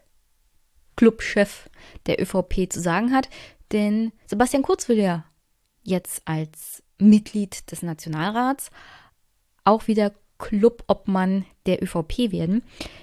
Aktuell überschlagen sich die Ereignisse ein wenig. Er scheint den Rückhalt in der ÖVP vielleicht ein wenig zu verlieren. Ich lese gerade bei Twitter, dass unter anderem Herr Wallner, das ist der Regierungschef der ÖVP im Bundesland Vorarlberg und ein Parteifreund von Sebastian Kurz, gesagt hat, dass wenn die Korruptionsvorwürfe sich bewahrheiten, wie gesagt, Sebastian Kurz Ausschluss aus der ÖVP nicht mehr undenkbar sind. Also, hm, der Rückzug könnte das der Anfang vom Ende von Sebastian Kurz zumindest in der ÖVP sein. Ich, ich traue dem ganzen Frieden noch nicht so richtig. Erstens traue ich dem ganzen Frieden bezüglich der ÖVP nicht und zweitens der Österreicherinnen und Österreicher nicht. Denn die Beliebtheit von Sebastian Kurz ist noch nicht ganz hinweggeschwemmt. Ich glaube, da muss tatsächlich auch ein vernünftiges Rechtsverfahren passieren mit einer Verurteilung, dass die Österreicherinnen massenhaft die rosarote Brille vielleicht, was Sebastian Kurz angeht, ein wenig verlieren. Aber ja, wie gesagt, hören wir mal rein, was denn der ÖVP-Clubchef kurz nach den Hausdurchsuchungen zu sagen hatte, weil man ging ja ins Kanzleramt, ins Finanzministerium und in die Parteizentrale der ÖVP. Die Lichtenfelsgasse in Wien sitzt der ÖVP-Bundespartei. Schauplatz einer der Hausdurchsuchungen im ÖVP-Umfeld heute früh. Auch im Kanzleramt haben die Ermittler nach Daten und Unterlagen von engsten Mitarbeitern von Sebastian Kurz gesucht. Vor dem wöchentlichen Ministerrat tritt dazu der ÖVP-Klubobmann vor die Presse. Wir haben kein Verständnis für die Hausdurchsuchungen, die heute durchgeführt wurden. Es ist aus unserer Sicht eine reine Show und Inszenierung denn welchen Sinn haben Hausdurchsuchungen, die seit Wochen kolportiert werden? Schon vor einer Woche hat die ÖVP Gerüchte über eine anstehende Hausdurchsuchung selbst öffentlich gemacht. Was wir jetzt sehen, ist, dass wir mit einer Unzahl an falschen Behauptungen konfrontiert sind. Von Josef Bröll bis Gernot Blömel, von Hartwig Löger zu Bernhard Bonelli und natürlich auch zu Sebastian Kurz. Es sind immer die gleichen konstruierten Vorwürfe, die nur ein Ziel haben, Sebastian Kurz und der österreichischen Volkspartei massiven Schaden zuzufügen. Aha, okay. das ist ja ein Hobby-Podcast und ich bin Politikwissenschaftlerin und er sagt nicht wortwörtlich, dass er findet, dass das eine Riesenverschwörung gegen die ÖVP und Sebastian Kurz ist. Aber er drückt es schon ein wenig so aus. Und übrigens ist das auch immer die Reaktion der ÖVP auf alle diese Untersuchungen gewesen. Wir können uns nicht erinnern, das ist alles nur in den Köpfen der Staatsanwaltschaft von dieser linken Bubble da. Und da ist absolut nichts dran. Und eigentlich will man bloß Sebastian Kurz mit Dreck bewerfen und also eine Schmutzkampagne machen und die ÖVP irgendwie durch den Dreck ziehen. Wie gesagt, deswegen der Hinweis, dass hier ist auch ein Hobby-Podcast und ich übersetze jetzt mal, was er da praktisch gesagt hat. Journalistisch gesehen ist, stimmt das natürlich absolut nicht, was ich hier sage. Aber ja, das ist schon schwer unterhaltsam, wie die ÖVP halt immer im ersten Moment auf diese Sachen reagiert. Es ist auch grundsätzlich so. Ja, wenn, wenn solche Anschuldigungen kommen, wird erstmal abgestritten, umgedeutet und überhaupt, da ist ja gar nichts dran. Kennen wir ja unter anderem aus Deutschland auch schon. Also, es ist nicht gut, sagen wir es mal so, für das Ansehen von Politikern und von Demokratie an sich, mit offenkundig groben Fehlern so umzugehen. Weil es, ich meine, vielleicht wusste der Clubobmann auch nicht, wie schlimm es ist und hat sich das nicht angeguckt. Aber dann muss man wirklich die Augen, Ohren und den Mund verschließen vor der Wahrheit. Dass nämlich dein Parteichef offenkundig nicht der wunderbare Strahlemann ist, für den ihn alle halten, weil er ja, wie gesagt, mittlerweile schon das dritte die dritte staatsanwaltschaftliche Anklage sozusagen erwartet. Und das kann ja nicht alles eine große Verschwörung sein. Das ist schwer, schwer schräg. Und während ich mich gleich nochmal mit der Entwicklung der Meinung der Grünen beschäftige in Österreich, die Opposition hat sofort den Rücktritt von Sebastian Kurz gefordert. Und dazu habe ich dann gleich mal was zu sagen. Die SPÖ fordert den Rücktritt des Bundeskanzlers. Ich denke, da kann keinen Tag im Amt bleiben. Ähm, das ist alles hier richterlich genehmigt, was hier passiert ist. Ähm, das heißt, hier muss es ähm, äh, sehr, sehr konkrete Verdachtsmomente geben. Der FPÖ-Generalsekretär Michael Schnedlitz schreibt in einer Aussendung, die Hausdurchsuchungen erhärten den Verdacht, dass sich die türkise ÖVP-Spitze in den letzten Jahren zunehmend in eine kriminelle Organisation verwandelt hat. Vom NEOS-Generalsekretär Douglas Hoyosch heißt es in einer ersten Reaktion dazu, Spätestens seit dem Projekt Ballhausplatz häufen sich die Verdachtsfälle rund um illegale Parteienfinanzierung, Stimmenkauf durch Inserate und Postenschacher. Die ÖVP müsse zur Aufklärung beitragen, so Hoyosch. Ich meine, es geht ja gleich nochmal um das Thema Neuwahlen. Ich kann verstehen, dass die Opposition erstmal fordert, also auf alle Fälle der Kanzler muss weg. Stückchenweise hat sich ja die Grüne Partei dann auch in diese Richtung entwickelt. Aber wir haben hier ein System um den Kanzler, stimmt, aber dass die ganze ÖVP praktisch in irgendeiner Art und Weise mit betrifft. Das ganze Umfeld von Sebastian Kurz, er hat diese ganze Partei sozusagen auf sich zugeschnitten. Alle Ministerinnen und Minister sind irgendwie seine Freunde, seine Loyalisten. Er hat auch entsprechend natürlich in der Regierung dann die Posten an die loyalen Parteiträger verschafft.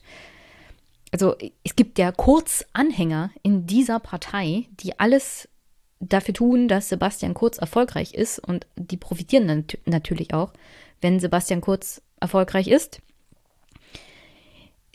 Deswegen kann man nicht sagen, dass sobald Kurz und vielleicht noch zwei andere Hanseln weg sind, ist alles wieder gut. Ganz im Gegenteil, die ganze ÖVP hat ein extremes strukturelles Problem. Das natürlich auch die österreichische Republik betrifft, aber versuchen wir erstmal das Problem der ÖVP zu lösen, bevor wir uns, wie gesagt, an die noch größeren Probleme der Österreicherinnen machen. Vor diesem Hintergrund reicht es halt nicht aus, nur den Kanzler auszuwechseln. Und es reicht nicht aus, dass. Also, reicht einfach nicht. Da mm, muss viel, viel mehr passieren. Gleichzeitig will natürlich die Opposition und natürlich auch die Grünen keine Neuwahlen. Also natürlich wollen sie keine Neuwahlen. Bei dem aktuellen Stand kann man gar nicht sicher sein, ob, wenn die ÖVP Sebastian Kurz wieder aufstellt, die Österreicherinnen ihm nicht trotzdem 35 Prozent oder so geben und dann mit der ÖVP immer noch die stärkste Kraft ist. Durchaus nachvollziehbar, dass man dann nicht sagt Neuwahlen. Gleichzeitig, und das macht Österreich super kompliziert und uff, kann, ich will mir das für Deutschland gar nicht vorstellen, was hier los wäre, wenn das so wäre. Gleichzeitig haben wir Parteimehrheiten im Parlament,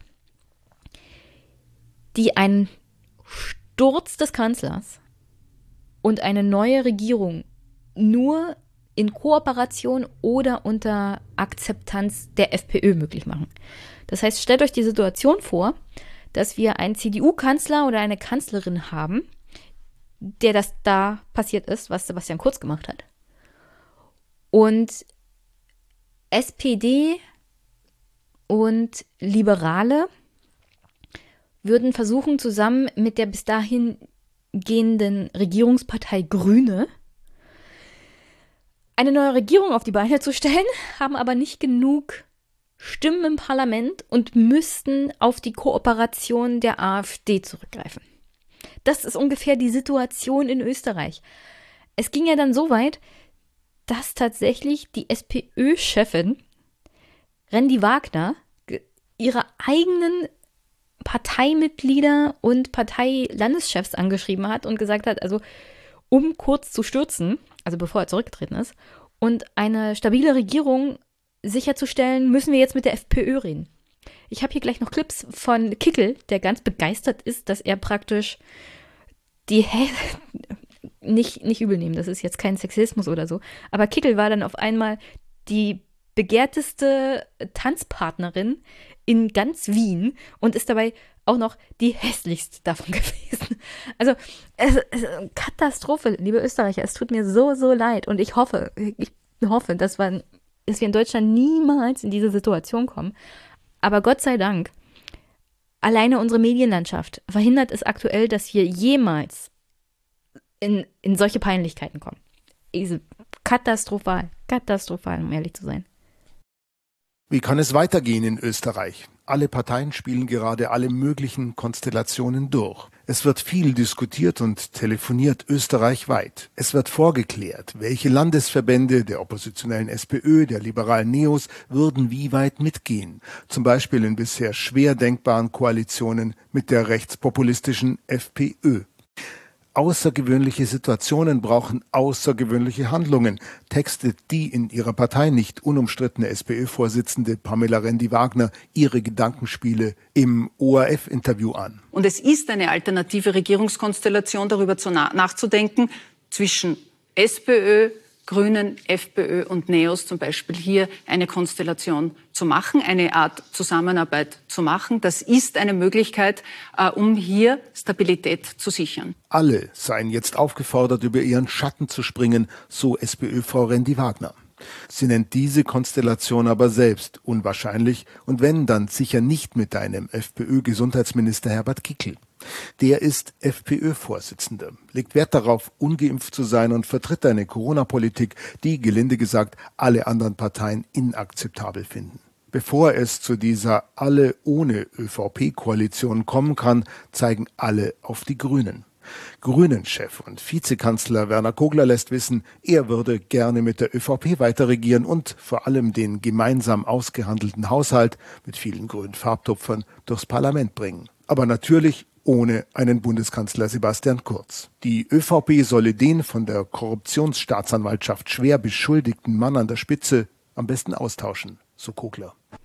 Also zu diesem Zeitpunkt in der ganzen Chronologie gab es mittlerweile eine Versammlung unter anderem der ÖVP-Landeschefs und des Bundesvorstandes. Die haben sich alle geschlossen für Sebastian Kurz ausgesprochen, natürlich auch seine Minister. Riege also sein ganzes Team sozusagen hat gesagt, wir wollen eine Regierung fortsetzen, natürlich gerne mit den Grünen, aber nicht ohne Sebastian Kurz als Kanzler. Das war so der Zwischenstand. Und daran entwickelte sich halt der nächste Part in dieser Chronologie, dass natürlich auch die Grünen immer mehr Druck aufgebaut haben. Es war eigentlich nach Freitag absehbar, dass kurz diese Abstimmung, die es jetzt im Parlament nicht mehr geben wird in Österreich, dieses Misstrauensvotum vermutlich verlieren würde. Weil auch bei den Grünen mittlerweile der Baum extrem gebrannt hat. Zur Erinnerung, erst im März gab es ein Misstrauensvotum, einen Antrag gegen Kurz wegen den Falschaussagen im Untersuchungsausschuss, wo die Grünen ihm noch die Stange gehalten haben. Wo sich viele schon an der grünen Basis und Wählerinnen und Wähler übrigens enttäuscht gezeigt haben. Was man so alles mitmacht, durch welche Reifen man so springt. Und ja, inhaltlich haben die Grünen sicherlich aus ihrer Perspektive einiges durchsetzen können. Ich meine, alleine das Klimaticket ist sicherlich für die Grünen ein großer, großer Erfolg gewesen. Aber das große Versprechen, auch mehr Transparenz in der Regierung zu haben und mehr Ehrlichkeit und weniger Korruption, damit sind sie ja angetreten. Dann einem Kanzler weiterhin die Treue zu halten, der eine fette Korruptionsuntersuchung an der Backe hat, wo öffentliche Chats bekannt sind, von denen man natürlich nicht weiß, sind sie strafrechtlich jetzt tatsächlich zu 100 Prozent relevant und wird es da eine Verurteilung geben? Auf alle Fälle ein absolut schlechtes Bild von Politik und von Transparenz und ehrlicher Politik in einer Demokratie. Weswegen die Grünen das eigentlich nicht durchhalten konnten und es absehbar war, dass er, wenn es am Dienstag zu dieser Abstimmung gekommen wäre, diesen Misstrauensantrag nicht überlebt hätte. Und wie gesagt, die SPÖ und auch die restliche Opposition hat wirklich kein Interesse an Neuwahlen, weil abs also aktuell ist ja noch nicht alles auf dem Tisch und ist noch nicht alles bekannt, aber die Vermutung ist durchaus im Raum, dass vielleicht, wenn die ÖVP mit kurz nochmal angetreten wäre, er trotzdem gewonnen hätte. Und auch das ist, uh, Österreich. Uh. Aber da, man kann sich halt drüber lustig machen, wenn man in Deutschland sitzt und die Probleme nicht hat. Ich würde meine Hand nicht ins Feuer legen, dass das hier nicht auch möglich wäre. Wenn man einen charismatischen Kanzler hat, der solchen Einfluss auch auf die Berichterstattung, seine eigene Berichterstattung hat, und seine eigene Außendarstellung, der sich nicht kritischen Journalisten stellt. Ähm, dass es dann nicht möglich ist, dass eine breite Mehrheit der Bevölkerung auch in einer Demokratie dem zustimmt und dem sogar nochmal wählt. Also aktuell finde ich es halt ein bisschen unterhaltsam, aber hauptsächlich deswegen, weil wir in Deutschland nicht von den Problemen betroffen sind. Es tut mir sehr, sehr leid, liebe Österreicherinnen das Schlimme an dem Ganzen ist natürlich, dass die FPÖ das jetzt zelebriert, was mit der ÖVP passiert. Die ÖVP hat sie praktisch wie eine heiße Kartoffel fallen lassen, nachdem die Ibiza-Affäre rauskam. Und es geht Kickel und allen anderen, glaube ich, runter wie Öl, Sebastian Kurz jetzt richtig eins reinzudrücken. Und deswegen hören wir hier nochmal rein, wie groß ist denn der Umfang dieser Vorwürfe? Wer ist denn da alles involviert? Und wie reagiert die FPÖ darauf? Zehn Beschuldigte. Zwei Meinungsforscherinnen, zwei Medienmacher, der Bundeskanzler und sein bis heute engster Vertrautenkreis. Hinter den Ermittlungen der Wirtschafts- und Korruptionsstaatsanwaltschaft steht der Verdacht der Untreue, der Bestechung und der Bestechlichkeit. Sebastian Kurz ist die zentrale Person. Sämtliche Tathandlungen werden primär in seinem Interesse begangen. So steht es im Anordnungsbeschluss für die gestern erfolgten Hausdurchsuchungen.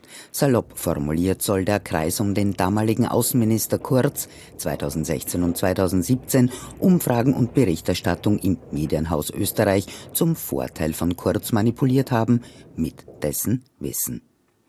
Danke für Österreich heute. Immer zu deinen Diensten. Die Kosten für die Umfragen sollen Vertraute von Kurz durch das Finanzministerium bezahlt haben lassen, auf Basis von Scheinrechnungen. Kurz wird als Bestimmungstäter geführt, es geht also um Anstiftung. An der Strafdrohung ändert das nichts. Beim Bestimmungstäter muss man sagen, kann es sogar so sein, dass, dass der strenger bestraft werden könnte als der unmittelbare Täter, weil wenn er auf die Idee kommt und anderen sagt, sie sollen das machen, ist der, der Unwert ja eigentlich vielleicht sogar ein größerer als derjenige, der die Tat dann ausführt. Die 104 Seiten der Durchsuchungsanordnung sind erst der Beginn. Die Ermittlungen von Justiz und Polizei laufen wohl noch viele Monate. Bei einer Veranstaltung gestern in Tirol sieht der frühere ÖVP-Generalsekretär und jetzige türkise Innenminister seine Rolle in den Ermittlungen so.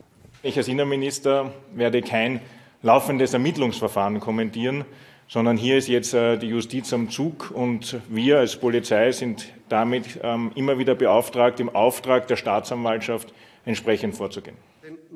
Vor zwei Jahren, nach der Enthüllung von Ibiza, sah die ÖVP noch ein Problem darin, dass der damalige FPÖ-Innenminister die Ermittlungen gegen FPÖ-Chef Heinz-Christian Strache mittragen sollte. Äh, dass es nicht funktionieren kann, wenn Herbert Kickel, der äh, früher Generalsekretär war zu dem Zeitpunkt, wo das wieder entstanden ist und der heute Innenminister ist, quasi dann gegen sich selbst ermittelt oder aufklärt.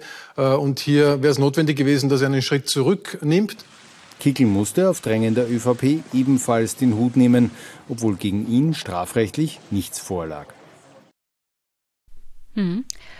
Heinz-Christian Strache musste damals gehen. Die ÖVP wollte übrigens mit der FPÖ weitermachen. Es scheiterte daran, dass die FPÖ unbedingt wollte, dass Kickel Innenminister wird, bleibt.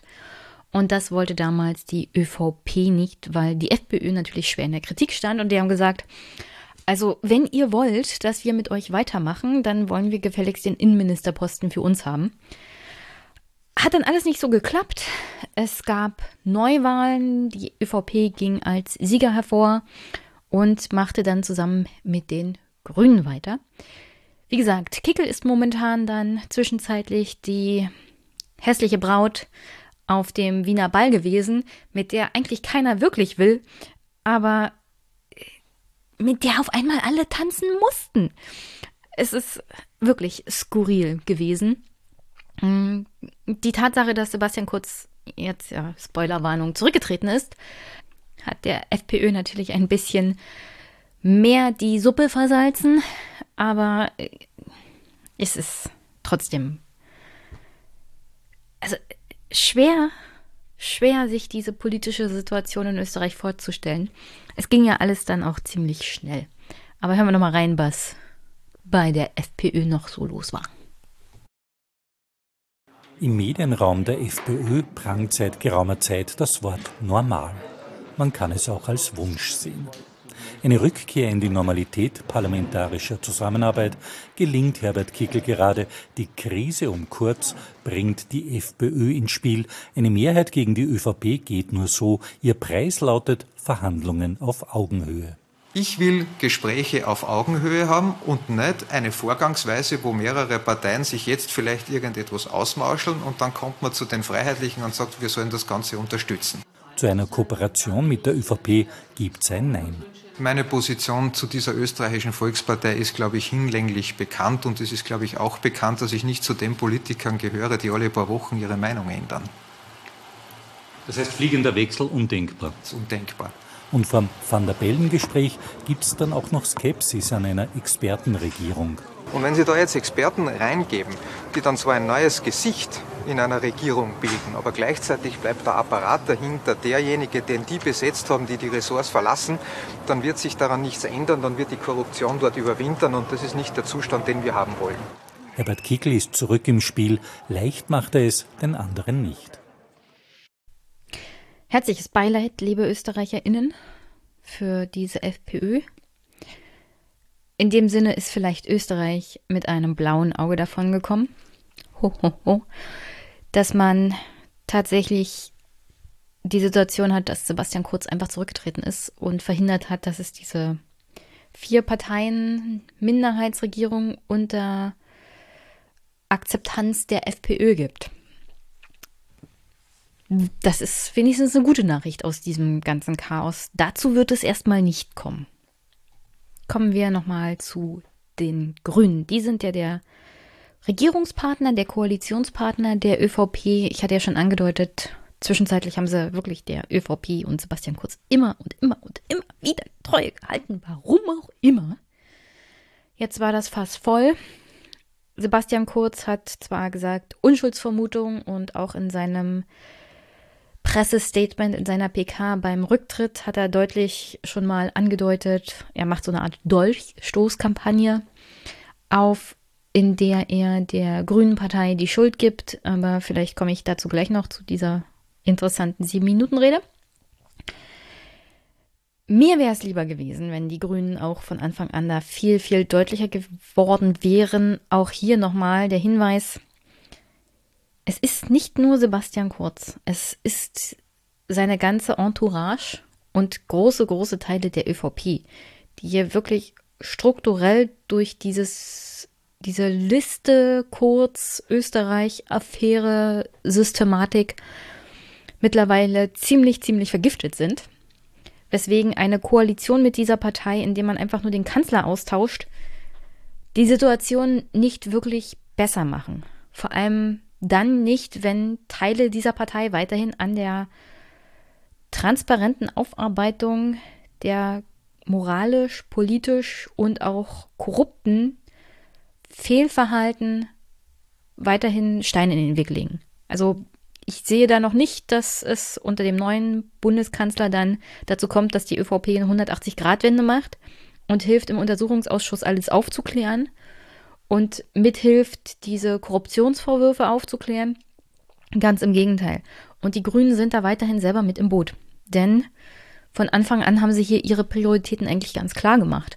Und dabei ging es nicht um Transparenz, sondern um Austausch einer Person und dann weiter regieren, weil Stabilität.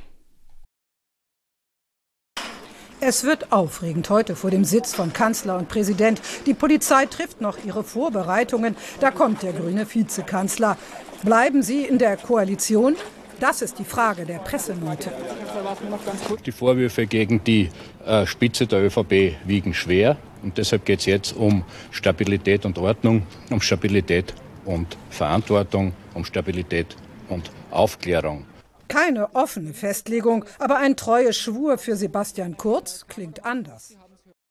Klar klingt ein treuer Schwur anders. Ich meine, die Grünen sind natürlich hauptsächlich daran interessiert, ihre eigenen Ideen in der Regierung weiter umzusetzen. Mit, zwischenzeitlich gab es ja die Info, dass bevor man am Dienstag das Misstrauensvotum macht, doch erstmal der Haushalt beschlossen werden soll bis 2025 im Parlament. So schnell. Not, Nothaushalt sozusagen. Für die nächsten vier Jahre. Liebe Grüne, wenn ihr das ernst meint mit Transparenz, dann muss da auch eine rote Linie sein. Und da muss man danach agieren und nicht so, also wir wählen dich dann ab, aber zwischenzeitlich gibt es uns den Haushalt, ja, bitteschön. Und wie soll denn das funktionieren? Was ist denn das für eine Herangehensweise an Politik? Also wir kummeln mal schnell mit dem Typen und seiner Regierung, dem hier gerade Korruption vorgeworfen wird, wo auch das Justizministerium noch unabhängig untersuchen soll, was wir ja so wollen, haben wir ja gerade so gesagt. Aber ähm, lass uns mal noch schnell den Haushalt verabschieden. Ganz schlechtes Bild, wirklich. Ganz, ganz schlechtes Bild.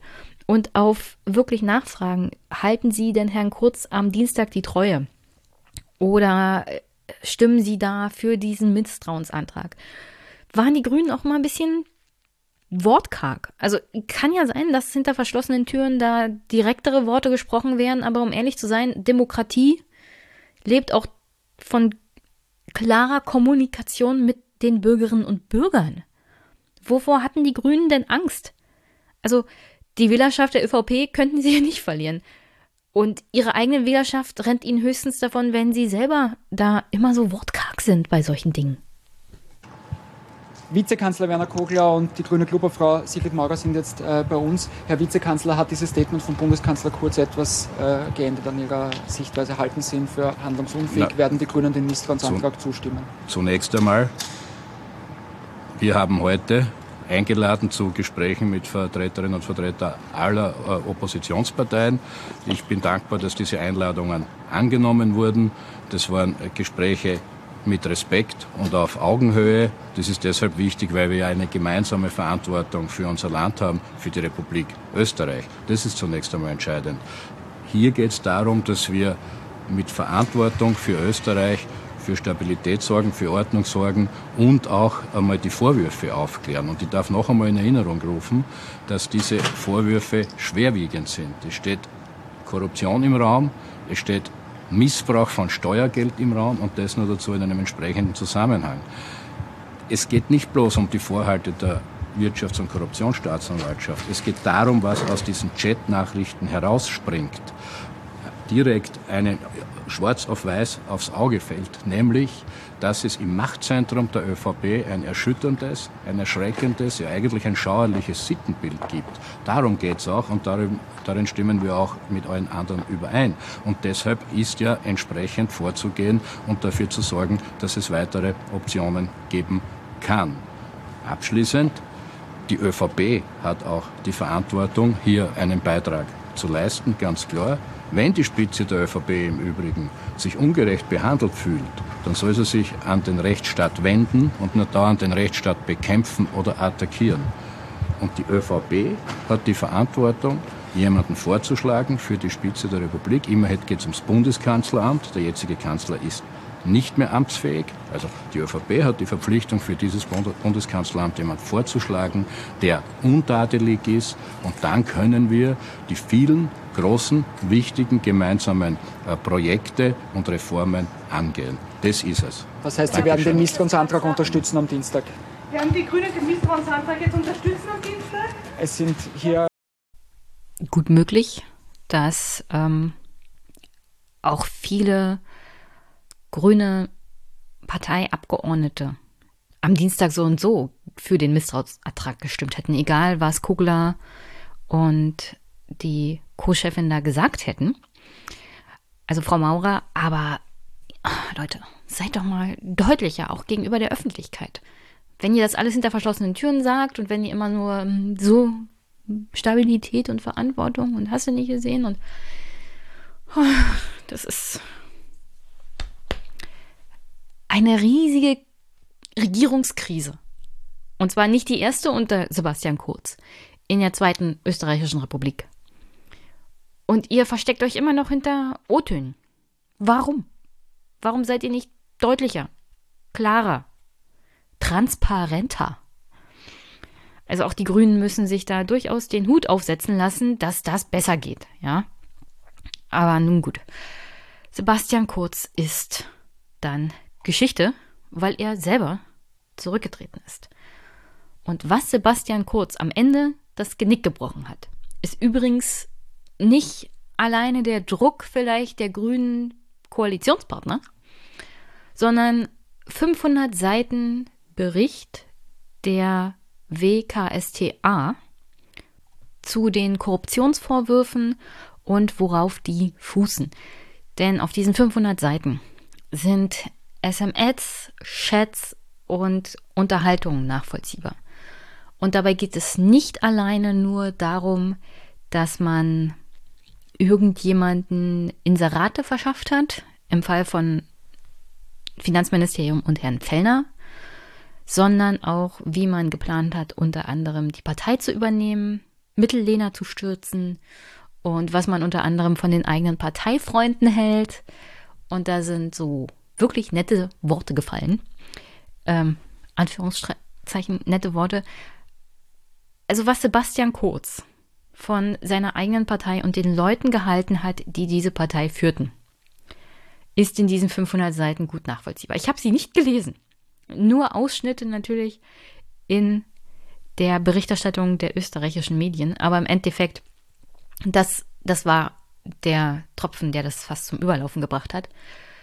Er musste, glaube ich, auch befürchten, dass bis Dienstag Teile seiner eigenen Partei ihm die Loyalität entziehen was ich ja gerade vorgelesen habe, kommt ja nicht von ungefähr. Wenn du deine eigene Partei dermaßen beschädigst, weil das alles rauskommt, was du da für unschöne Dinge geschrieben hast und was du wirklich von ihnen gehalten hast, dann bist du als Politiker bei dieser Partei eigentlich nicht mehr zu halten. eine politische Zukunft in der ÖVP realistisch betrachtet zu diesem Zeitpunkt, hat Sebastian Kurz höchstens noch, wenn tatsächlich die ganze Partei nur noch auf ihn zugeschnitten ist. Wenn die Partei ohne ihn praktisch nicht mehr existieren kann. Dafür kenne ich aber die ÖVP und die politische Landschaft in Österreich tatsächlich zu wenig, um da 100% eine Aussage zu machen. Oder wenn sie ihm alle vergeben und demnächst Neuwahlen sind und er als großer Retter sozusagen der ÖVP auftreten kann. Aktuell ist tatsächlich alles drin. Also der Rücktritt könnte der Anfang vom Ende sein von Sebastian Kurz. Wie sich die ÖVP dann entwickelt, kann ich jetzt auch, nicht, auch noch nicht sagen. Und wo die ganzen Wählerinnen und Wähler hingehen, sagen wir es mal so. Das sind ja jetzt nicht gerade Leute, die die grüne Partei besonders lieben. Gut möglich, dass die dann alle zur FPÖ zurückrennen. Und das ist dann puh, fast ironisch. Also wenn das passiert und wir einen Skandal haben, der angefangen hat mit der Ibiza-Affäre und Heinz-Christian Strache und am Ende steht die FPÖ mit Kickel vielleicht in vier Jahren als Kanzler da. Herzlichen Glückwunsch. Das wäre dann ein wirklich wilder Ritt auf der Ibiza-Affäre gewesen. Ich bin mal gespannt, wie sich das wirklich hier weiterentwickelt oder auf, ob die ÖVP vielleicht die Kurve kriegt.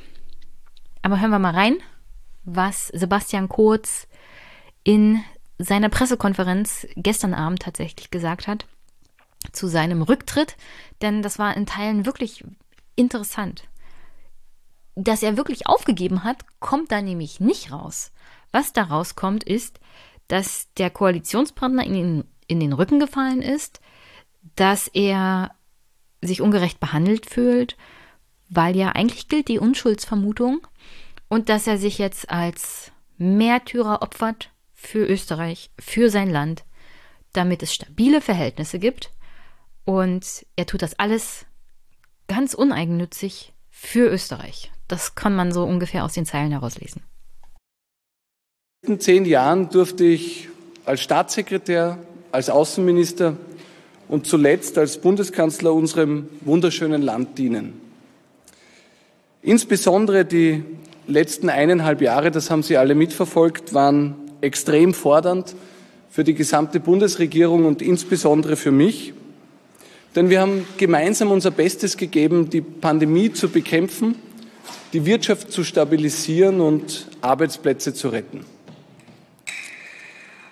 Sie haben alle mitverfolgt, dass in den letzten Tagen strafrechtliche Vorwürfe gegen mich erhoben worden sind. Diese Vorwürfe stammen aus dem Jahr 2016. Sie sind falsch und ich werde das auch aufklären können. Davon bin ich zutiefst überzeugt. Es ist etwas, das viele Spitzenpolitiker schon erleben mussten, im Inland, aber auch im Ausland. Was diesmal anders ist, ist, dass der Koalitionspartner sich entschlossen hat, sich klar gegen mich zu positionieren. Viele sagen zu mir, das ist ungerecht und sehr geehrte Damen und Herren, Sie können sich vorstellen, ich persönlich wäre auch dankbar, wenn die Unschuldsvermutung in unserem Land wirklich für alle Menschen gelten würde. Vermischt werden diese strafrechtlichen Vorwürfe mit SMS-Nachrichten, die ich teilweise in der Hitze des Gefechts geschrieben habe. Manche davon sind Nachrichten, die ich so definitiv nicht noch einmal formulieren würde. Aber ich bin eben auch nur ein Mensch mit. Ja, also an dem Punkt hört man, glaube ich, schon ziemlich genau raus, worum es geht. Ich bin ein Opfer und es ist alles super unfair. Und ja, ich werde beweisen, dass diese Anschuldigungen falsch sind. Ich habe schon so viel für mein Land getan und ich will es weiterhin tun. Ich will es führen. Und nur unter mir wird es wieder blühen. Ich habe ja so viel getan in der Pandemie. Also das kommt alles ziemlich gut rüber. Was auch rüberkommt ist, ich war ja ein kleiner Kanzlerkandidat von gerade mal 29 Jahren und habe mich da praktisch vertippt.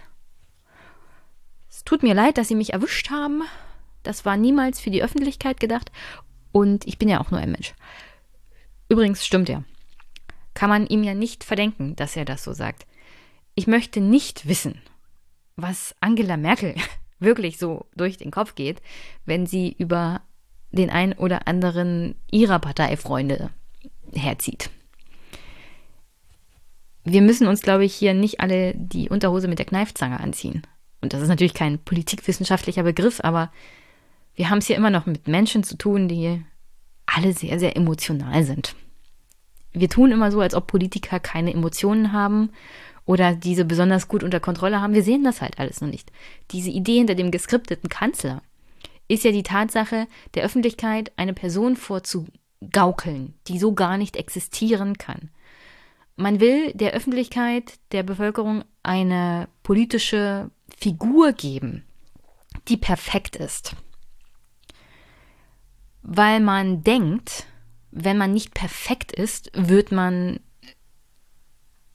medial halt politisch ermordet. Und im Kern hat er ja auch recht wenn man sich das jetzt so alles anguckt. Ich habe ja aus gutem Grund gesagt, dass genau das ihm das Genick gebrochen hat. Diese Nachrichten waren niemals für die Öffentlichkeit bestimmt. Wenn Politiker über ihre eigenen Parteikollegen herziehen, und zwar mit ihren Freunden und anderen Parteikollegen, dann wollen sie natürlich nicht, dass das in die Öffentlichkeit gerät, weil sie das wirklich angreifbar macht. Es sorgt dafür, dass es für die Partei ein schlechtes Bild abgibt und es sorgt dafür, dass man wirklich in den eigenen Reihen jede Menge Illoyalität produziert.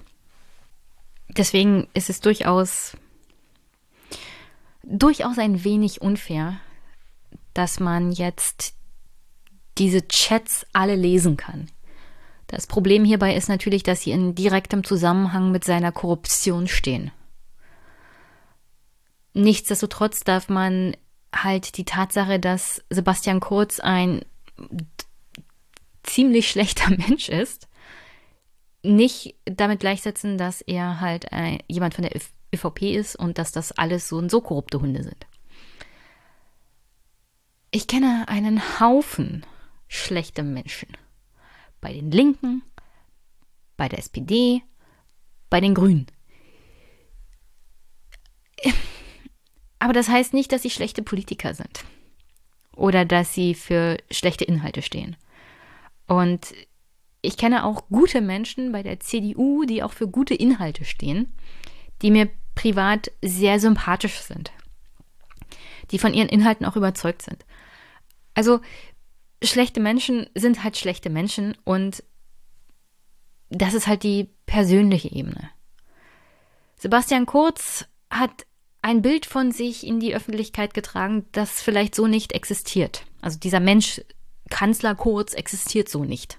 Er ist vielleicht viel fieser und gemeiner und abgrundtief verachtenswert, als es in der Öffentlichkeit immer dargestellt wurde. Nichtsdestotrotz sollten wir vielleicht daraus mitnehmen, hm, Politiker sind halt auch Menschen. Insofern ist die Aussage nicht falsch, die Kurz da macht. Und wir sollten sie dann auch als Menschen respektieren können, wenn sie Fehler machen.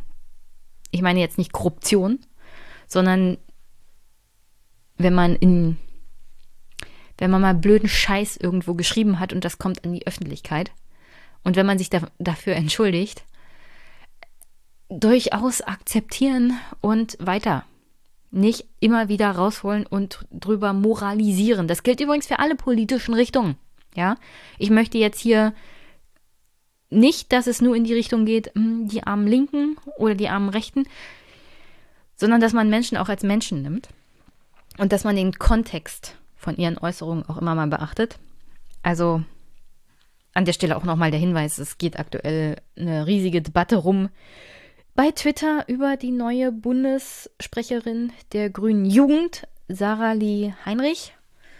Sehr, sehr unangenehm. Ich werde davon nichts wiedergeben. Nur so viel. Wir haben hier auch Menschen.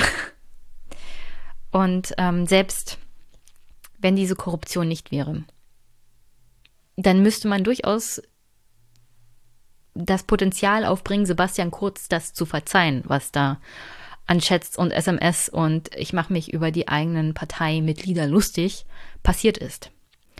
Klar ist das im Boulevard gerne mal etwas, worüber man viel auch berichtet. Aber ich glaube, auch das tut der Demokratie am Ende des Tages nicht gut. Über die Korruption berichten ist eine Sache und die Chats, die damit zu tun haben. Über die Art und Weise, wie Sebastian Kurz über seine eigenen Parteimitglieder denkt, ist das wirklich wichtig? Muss das sein? Oder ist das nicht nur, um Sebastian Kurz als Mensch halt bloßzustellen? Und ich glaube, das passt nicht so richtig. Aber das ist nur meine Meinung. Nichtsdestotrotz steht er ja hier siebeneinhalb Minuten da und macht sich natürlich zum Opfer einer großen Kampagne und auch seines eigenen Koalitionspartners. Also als Politiker an sich gibt es durchaus Gründe, ihn abzulehnen. Sehr geehrte Damen und Herren, ich gebe zu, in so einer schwierigen Zeit wie diesen Tagen bin ich extrem dankbar dafür, für all den Rückhalt, den ich erleben darf innerhalb der Volkspartei, in allen Bundesländern, in allen Teilorganisationen. Und ich bin auch zutiefst dankbar für den Zuspruch, den ich von vielen in der Bevölkerung erhalten habe. Ganz besonders möchte ich mich bei allen bedanken, die in den letzten Tagen, in diesen schwierigen Tagen meiner Familie und mir sehr viel Kraft gegeben haben. Nichtsdestotrotz, und darum geht es eigentlich, befinden wir uns nun in einer Zuspitzung zwischen beiden Koalitionsparteien und damit in einer Pattsituation. Und das, wo wir in Österreich noch immer in einer sehr sensiblen Phase sind. Die Pandemie ist noch nicht vorüber. Der wirtschaftliche Aufschwung hat gerade erst begonnen und das Budget und die ökosoziale Steuerreform, die sind zwar ausverhandelt, aber noch lange nicht beschlossen. In dieser durchaus kritischen Phase wäre es meiner Meinung nach unverantwortlich, in Monate des Chaos oder auch des Stillstands zu schlittern. Und genauso wäre es, das ist nur meine Sicht der Dinge, auch unverantwortlich, die Regierungsverantwortung in eine Vier-Parteien-Koalition, ein Experiment zu übergeben, das dann am Ende des Tages auch noch von Herbert Kickels Gnaden abhängig ist. Was es braucht, ist meiner Meinung nach Stabilität und Verantwortung, damit wir diese Phase der Pandemie noch bestmöglich bewältigen und damit wir auch sicherstellen, dass der wirtschaftliche Aufschwung, der gerade gestartet hat, bei allen Menschen ankommt und alle davon profitieren, insbesondere kleine und mittlere Einkommen und natürlich Familien. Hm. Also, wenn man genau hinhört, es gibt eine Patt-Situation zwischen den Koalitionspartnern. Die ÖVP hat gesagt, wir wollen mit Sebastian Kurz. Die Grünen sagen nicht mit Sebastian Kurz. Und dann zählt er nochmal auf, was es noch alles so zu tun gibt für die kleinen, mittleren Einkommen und Familien in Österreich. Und genau deswegen, für diese Menschen, tritt er jetzt zurück, damit die Pattsituation aufgehoben wird damit die Grünen ihren Willen kriegen und damit es für Österreich und die Österreicher dank ihm weitergeht. Das Regierungsteam der Volkspartei, das hat mir zugesichert, im Fall meiner Abwahl sofort selbst das Amt zu verlassen. Und ich gebe zu, ich bin für diese Loyalität und auch für diese Solidarität extrem dankbar. Das ist keine Selbstverständlichkeit in so einem großen Team. In dieser schwierigen Zeit sollte es jedoch aber niemals um persönliche Interessen, um Parteiinteressen oder politische Taktiken gehen, denn mein Land ist mir wichtiger als meine Person. Und was es jetzt braucht, sind stabile Verhältnisse. Ich möchte daher, um die Pattsituation aufzulösen, Platz machen, um Chaos zu verhindern und Stabilität zu gewährleisten. Ich habe das Regierungsteam der Volkspartei ersucht, die Arbeit unbedingt fortzusetzen. Und ich habe als Obmann der Volkspartei, wir sind die stimmenstärkste Partei, den Bundespräsidenten Alexander Schallenberg als neuen Regierungschef vorgeschlagen. Alexander Schallenberg hat nicht nur gute Arbeit als Außenminister geleistet, er hat auch schon in der Übergangsregierung eine wichtige Rolle eingenommen. Und ich glaube, er verfügt auch über das notwendige diplomatische Geschick, das es vielleicht braucht, damit wir alle innerhalb der Koalition zwischen den Koalitionsparteien Vertrauen wieder aufbauen. Hier wird auch nochmal ganz deutlich der Hinweis darauf, dass seine Vertrauten ihm die Loyalität bekundet haben, dass sie klar gesagt haben, also wenn du gehst, gehen wir auch, nur mit dir. Das ist dann übrigens nochmal der nette, subtile Hinweis darauf, dass er weiterhin die Kontrolle hat. Also zu diesem Zeitpunkt denkt er das jedenfalls. Und dass er weiter Einfluss haben wird auf die Regierung, denn an der Stelle dürfen wir nicht vergessen. Zu dem Zeitpunkt, er geht zurück als normaler Abgeordneter erstmal ins Parlament und er will auch Clubobmann wieder werden, also Fraktionschef. Ob das alles eintrifft, wird sich in den nächsten Wochen zeigen. Bin ich jetzt noch nicht hundertprozentig davon überzeugt. Also es gab dann den Hinweis für mich, dass man auch als Abgeordneter Immunität genießt. Und da gab auch nochmal ein netter Hinweis von Tanja. Liebe Grüße, liebe Tanja dass die ÖVP und Sebastian Kurz wohl angekündigt haben, diese Immunität aufzuheben, um volle Transparenz gelten zu lassen. Also hier gilt wahrscheinlich auch, Angriff ist die beste Verteidigung. Und die ÖVP hat sich ja, wie gesagt, bisher in dem Ibiza-Untersuchungsausschuss und in allen anderen folgenden Untersuchungen nicht gerade als hilfreich erwiesen. Das heißt, selbst wenn sie sagen, wir helfen mit, bin ich noch nicht hundertprozentig davon überzeugt, dass sie mithelfen werden, aufzuklären und auch die Konsequenzen zu tragen. Und ja, Schallenberger. Ich weiß nichts über Herrn Schallenberger, außer das, was Herr Kurz hier gesagt hat, nämlich, dass er bisher Außenminister war und schon bei der Übergangsregierung mitgeholfen hat. Er soll wohl ein Pro-Europäer sein, aus einer alten Adelsfamilie stammen, obwohl die Adelstitel alle nach der Revolution in Österreich aufgehoben wurden. Die haben das ein bisschen konsequenter gemacht als wir. Aber nichtsdestotrotz, ein kleiner Hinweis ähm, ja, soll ein super Außenminister sein. Zu der Beziehung zwischen Kurz und Schallenberger kann ich nicht viel sagen, außer dass ich nicht glaube, dass Sebastian Kurz jemanden vorgeschlagen hätte, der ihm zu diesem Zeitpunkt hätte irgendwie gefährlich werden können. Ich bin mir ziemlich sicher, dass er an diesem Abend dachte, dass sich das schnell erledigt haben wird und er sehr bald wieder Kanzler ist. Deswegen gehe ich nicht davon aus, dass Schallenberger in diesem Moment eine große Gefahr für ihn in der ÖVP darstellen könnte. Ob sich das so dann in den nächsten Wochen bewahrheitet, würde ich auch meine Hand nicht für ins Feuer legen.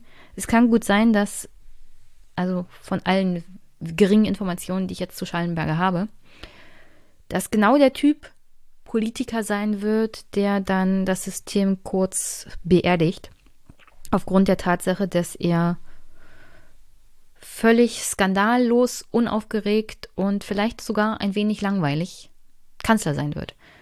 Das ist gerade, wenn wir eine Republik wie Österreich haben, die jetzt praktisch die letzten Jahre nur Skandale und Aufregung, Regierungs- und Verfassungskrisen durchlebt hat, dass man dann einen Kanzler hat, der total langweilig ist und geradlinig. Aber wie gesagt, ich kenne Schallenberger nicht, da müsste ich mich jetzt noch ein bisschen mehr erkundigen. Bitte, liebe Österreicherinnen, die hier zuhören, gerne, also gerne mich berichtigen in diesem Zusammenhang. Aber wenn du dann so jemanden hast, könnte das durchaus sein, dass das auch eine langfristige Lösung werden könnte. Vor allem dann, wenn die ÖVP anfängt, Sebastian Kurz die Loyalität zu entziehen. Hängt aber natürlich auch alles mit dem Wählerwillen zusammen. Wir werden sehen. Auf alle Fälle, Sebastian Kurz ist jetzt Geschichte. Zu diesem Zeitpunkt will er aber weiterhin kämpfen und er hat definitiv, als er diese Pressekonferenz gegeben hat, im Hinterkopf, also das ist alles sehr, sehr schnell vorbei. Ich krieg das schon hin. Und in wenigen Jahren bin ich wieder an der Spitze. Jedenfalls das Ende seiner Rede deutet das so an. Das Land braucht eine Regierung, die mit stabiler Hand agiert. Und ich selbst werde als Parteiobmann und als Clubobmann ins Parlament zurückkehren und dort versuchen, meinen Beitrag zu leisten. Vor allem aber werde ich selbstverständlich auch die Chance nützen, die Vorwürfe, die gegen mich erhoben worden sind, zu entkräften und zu widerlegen. Sehr geehrte Damen und Herren, ich gebe zu, der Schritt ist kein leichter für mich. Und viele sagen mir den ganzen Tag über heute schon, ich soll mir das nicht gefallen lassen, nicht von der Opposition und auch nicht von unserem Koalitionspartner. Aber es geht nicht um mich, es geht um Österreich. Es geht um Sie alle, sehr geehrte Damen und Herren, denn Sie alle haben sich verdient, dass sich die Politik nicht nur mit sich selbst beschäftigt, sondern dass die Politik für die Menschen in unserem Land arbeitet. Das war immer mein Zugang, das ist heute mein Zugang und das wird auch in Zukunft immer mein Zugang bleiben. Vielen Dank. Und das war dem Vernehmen nach ein kämpferischer Sebastian Kurz, denn offenkundig will er als Parlamentsmitglied und Fraktionsvorsitzender oder Clubobmann weitermachen. Mal sehen, ob seine Partei ihn lässt. Mal sehen, was die Untersuchungen der Staatsanwaltschaft so zutage bringen. Denn wir haben ja gesehen, Thomas Schmidt ist ein gutes Beispiel. Auch wenn Sie denken, Sie haben alle Daten vernichtet, die Staatsanwaltschaft findet immer was. Und wenn das jetzt wirklich alles war, ist das immerhin noch ziemlich viel, was sie zu durchforsten haben. Also das war vielleicht noch nicht alles. Sebastian Kurz hat es tatsächlich in jungen Jahren geschafft, der jüngste Kanzler Österreichs zu sein, der kürzeste amtierende Kanzler Österreichs, der dann sofort einen Misstrauensantrag bekam und dann Neuwahlen machen musste, dann der zweite jüngste Kanzler. Und jetzt wieder wahrscheinlich der jüngste zurücktretende Kanzler. Ich weiß es nicht genau, ich müsste mir die Statistiken nochmal raussuchen. Es ist halt doch nicht alles Gold, was glänzt und jung ist und ein nettes Image hat. Also vielleicht sollten wir das auch generell für Politik nochmal im Hinterkopf behalten. Jung und strahlend und energiegeladen sich darzustellen, heißt noch nicht, dass man gute Politik macht. Ganz im Gegenteil.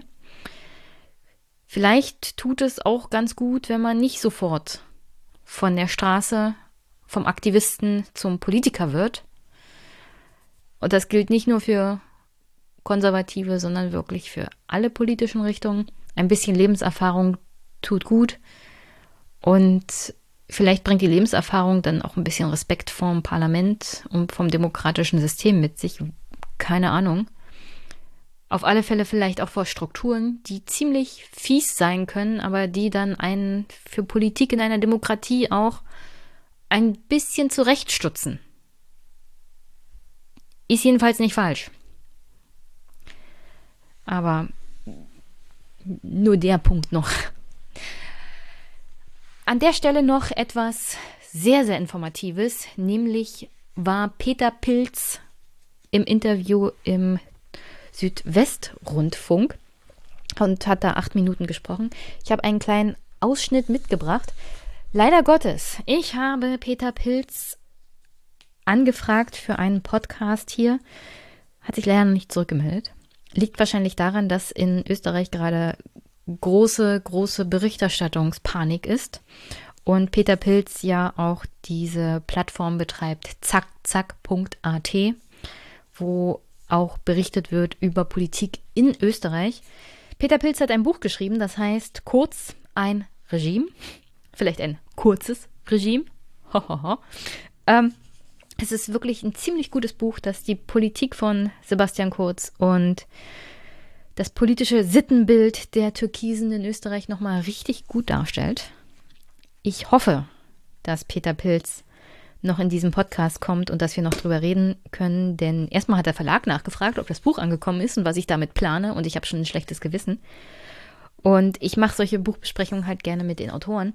Und dann ist es natürlich vor dem Hintergrund dieses ganzen Skandals nochmal super interessant. Selbst vor dem Gespräch kann ich euch dieses Buch auf alle Fälle empfehlen. Und ich empfehle euch, wie gesagt, das Buch von Michael Koss nochmal. Auch da zum politischen System in Österreich sehr gut, sehr unaufgeregt geschrieben. Und ja, dann hören wir mal rein, was Peter Pilz denn auch für Deutschland als Warnung mitgegeben hat, weil auch hier ja, da verweise ich mal auf Teile der CDU, immer mal die Idee war, ach so ein Sebastian Kurz, den hätten wir hier auch gerne. Das ist übrigens etwas, was auch in der Jungen Union sehr, sehr beliebt ist. Und ich habe ja auch in diesem Podcast unter anderem Wolfgang Schäuble dafür kritisiert, wie er unbedingt Armin Lasche durchgedrückt hat.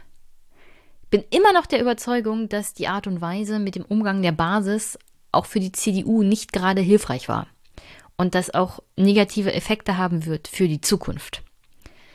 Das Argument von Wolfgang Schäuble war damals, dass er eine Situation verhindern möchte, wie Sebastian Kurz die ÖVP in Österreich sozusagen auf Linie gebracht hat.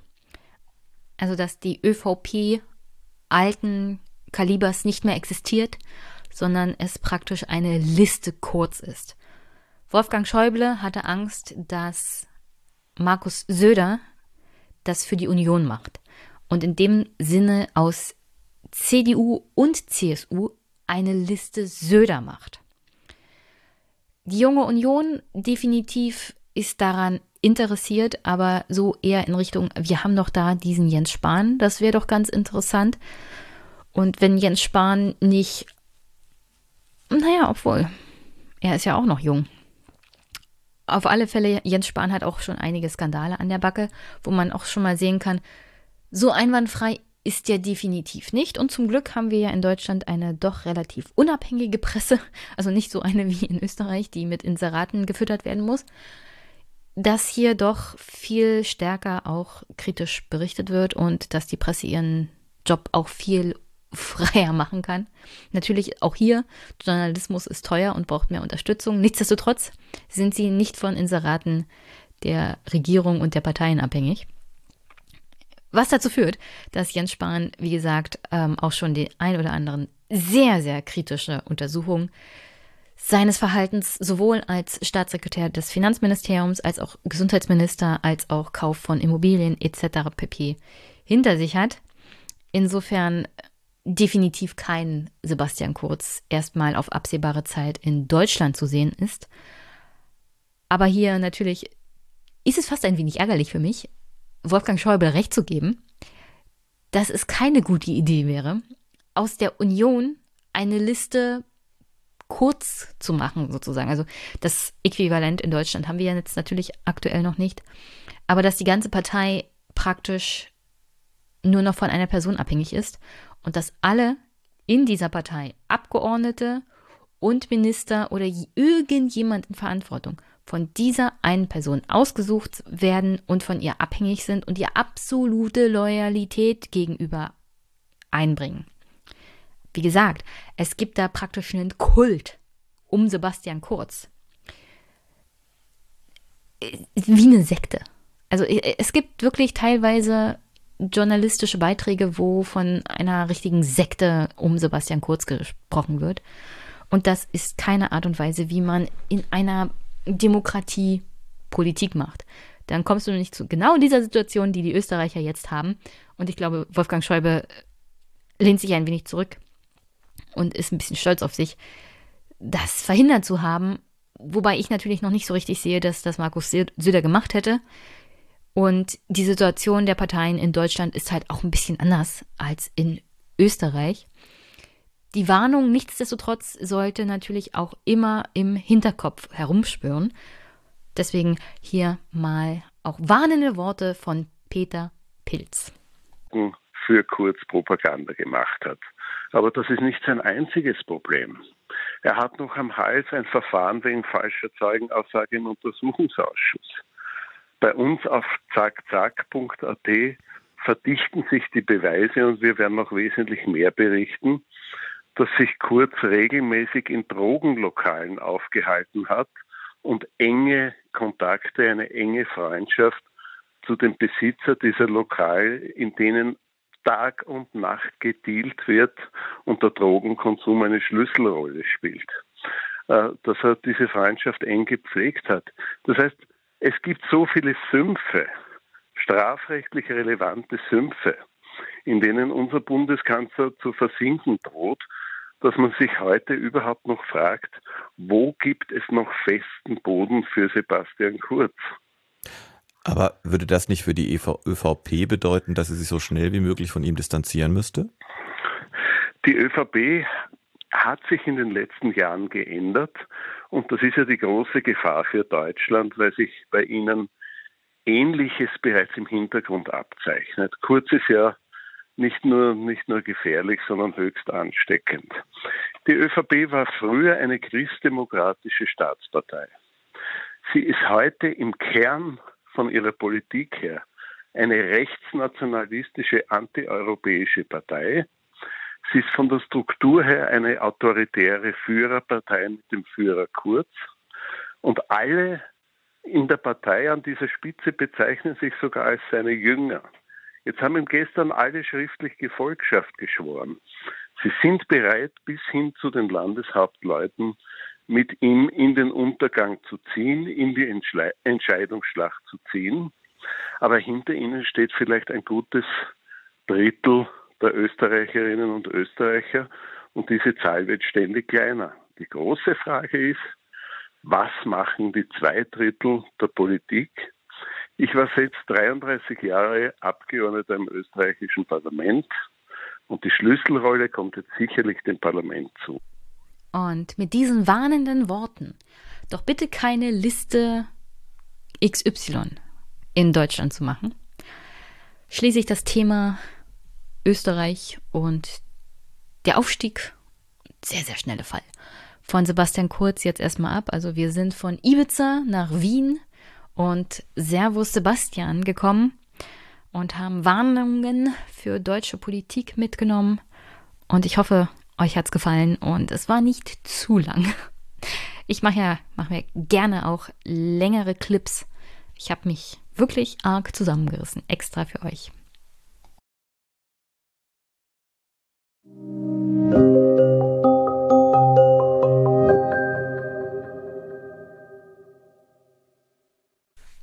Zum Abschluss. Kurz und bündig, wie gesagt, was die Gesprächsführung angeht, ich versuche Besserung zu geloben, kann ich sagen, dass ich mich immer hundertprozentig dran halten werde, weil das ist hier ein Hobby-Podcast. Jenny ist auch mal emotional. Emotional geht auch in Ordnung. Emotional darf man auch in der Politik sein. Und manchmal gehe ich halt während den Gesprächen dazwischen. Das tut mir sehr leid. Aber ich werde ich werd wirklich versuchen, mich mehr daran zu halten. Es ist tatsächlich schwieriger bei Personen darauf zu achten, wo man dann doch eher so einen persönlichen Nähe verspürt, weil Distanz zur Person ermöglicht es, auch sich noch mehr zurückzuhalten, als wenn man halt irgendwie denkt, hm, da rede ich halt mit einem Freund. Also wenn man das so im Hinterkopf hat, dann ist das natürlich für die Gesprächsführung ein bisschen ungünstig ich, das ist hier nicht 100% Journalismus. Ich versuche bestimmte Anforderungen an mich selber einzuhalten. Nichtsdestotrotz, ich lebe ja davon nicht. Das heißt, hier kommt auch viel Emotionalität und Privates rein, weil das ist hier nicht mein Job. Das ist neben meinem Job. Trotzdem könnt ihr natürlich den Podcast unterstützen, wenn euch das genehm ist.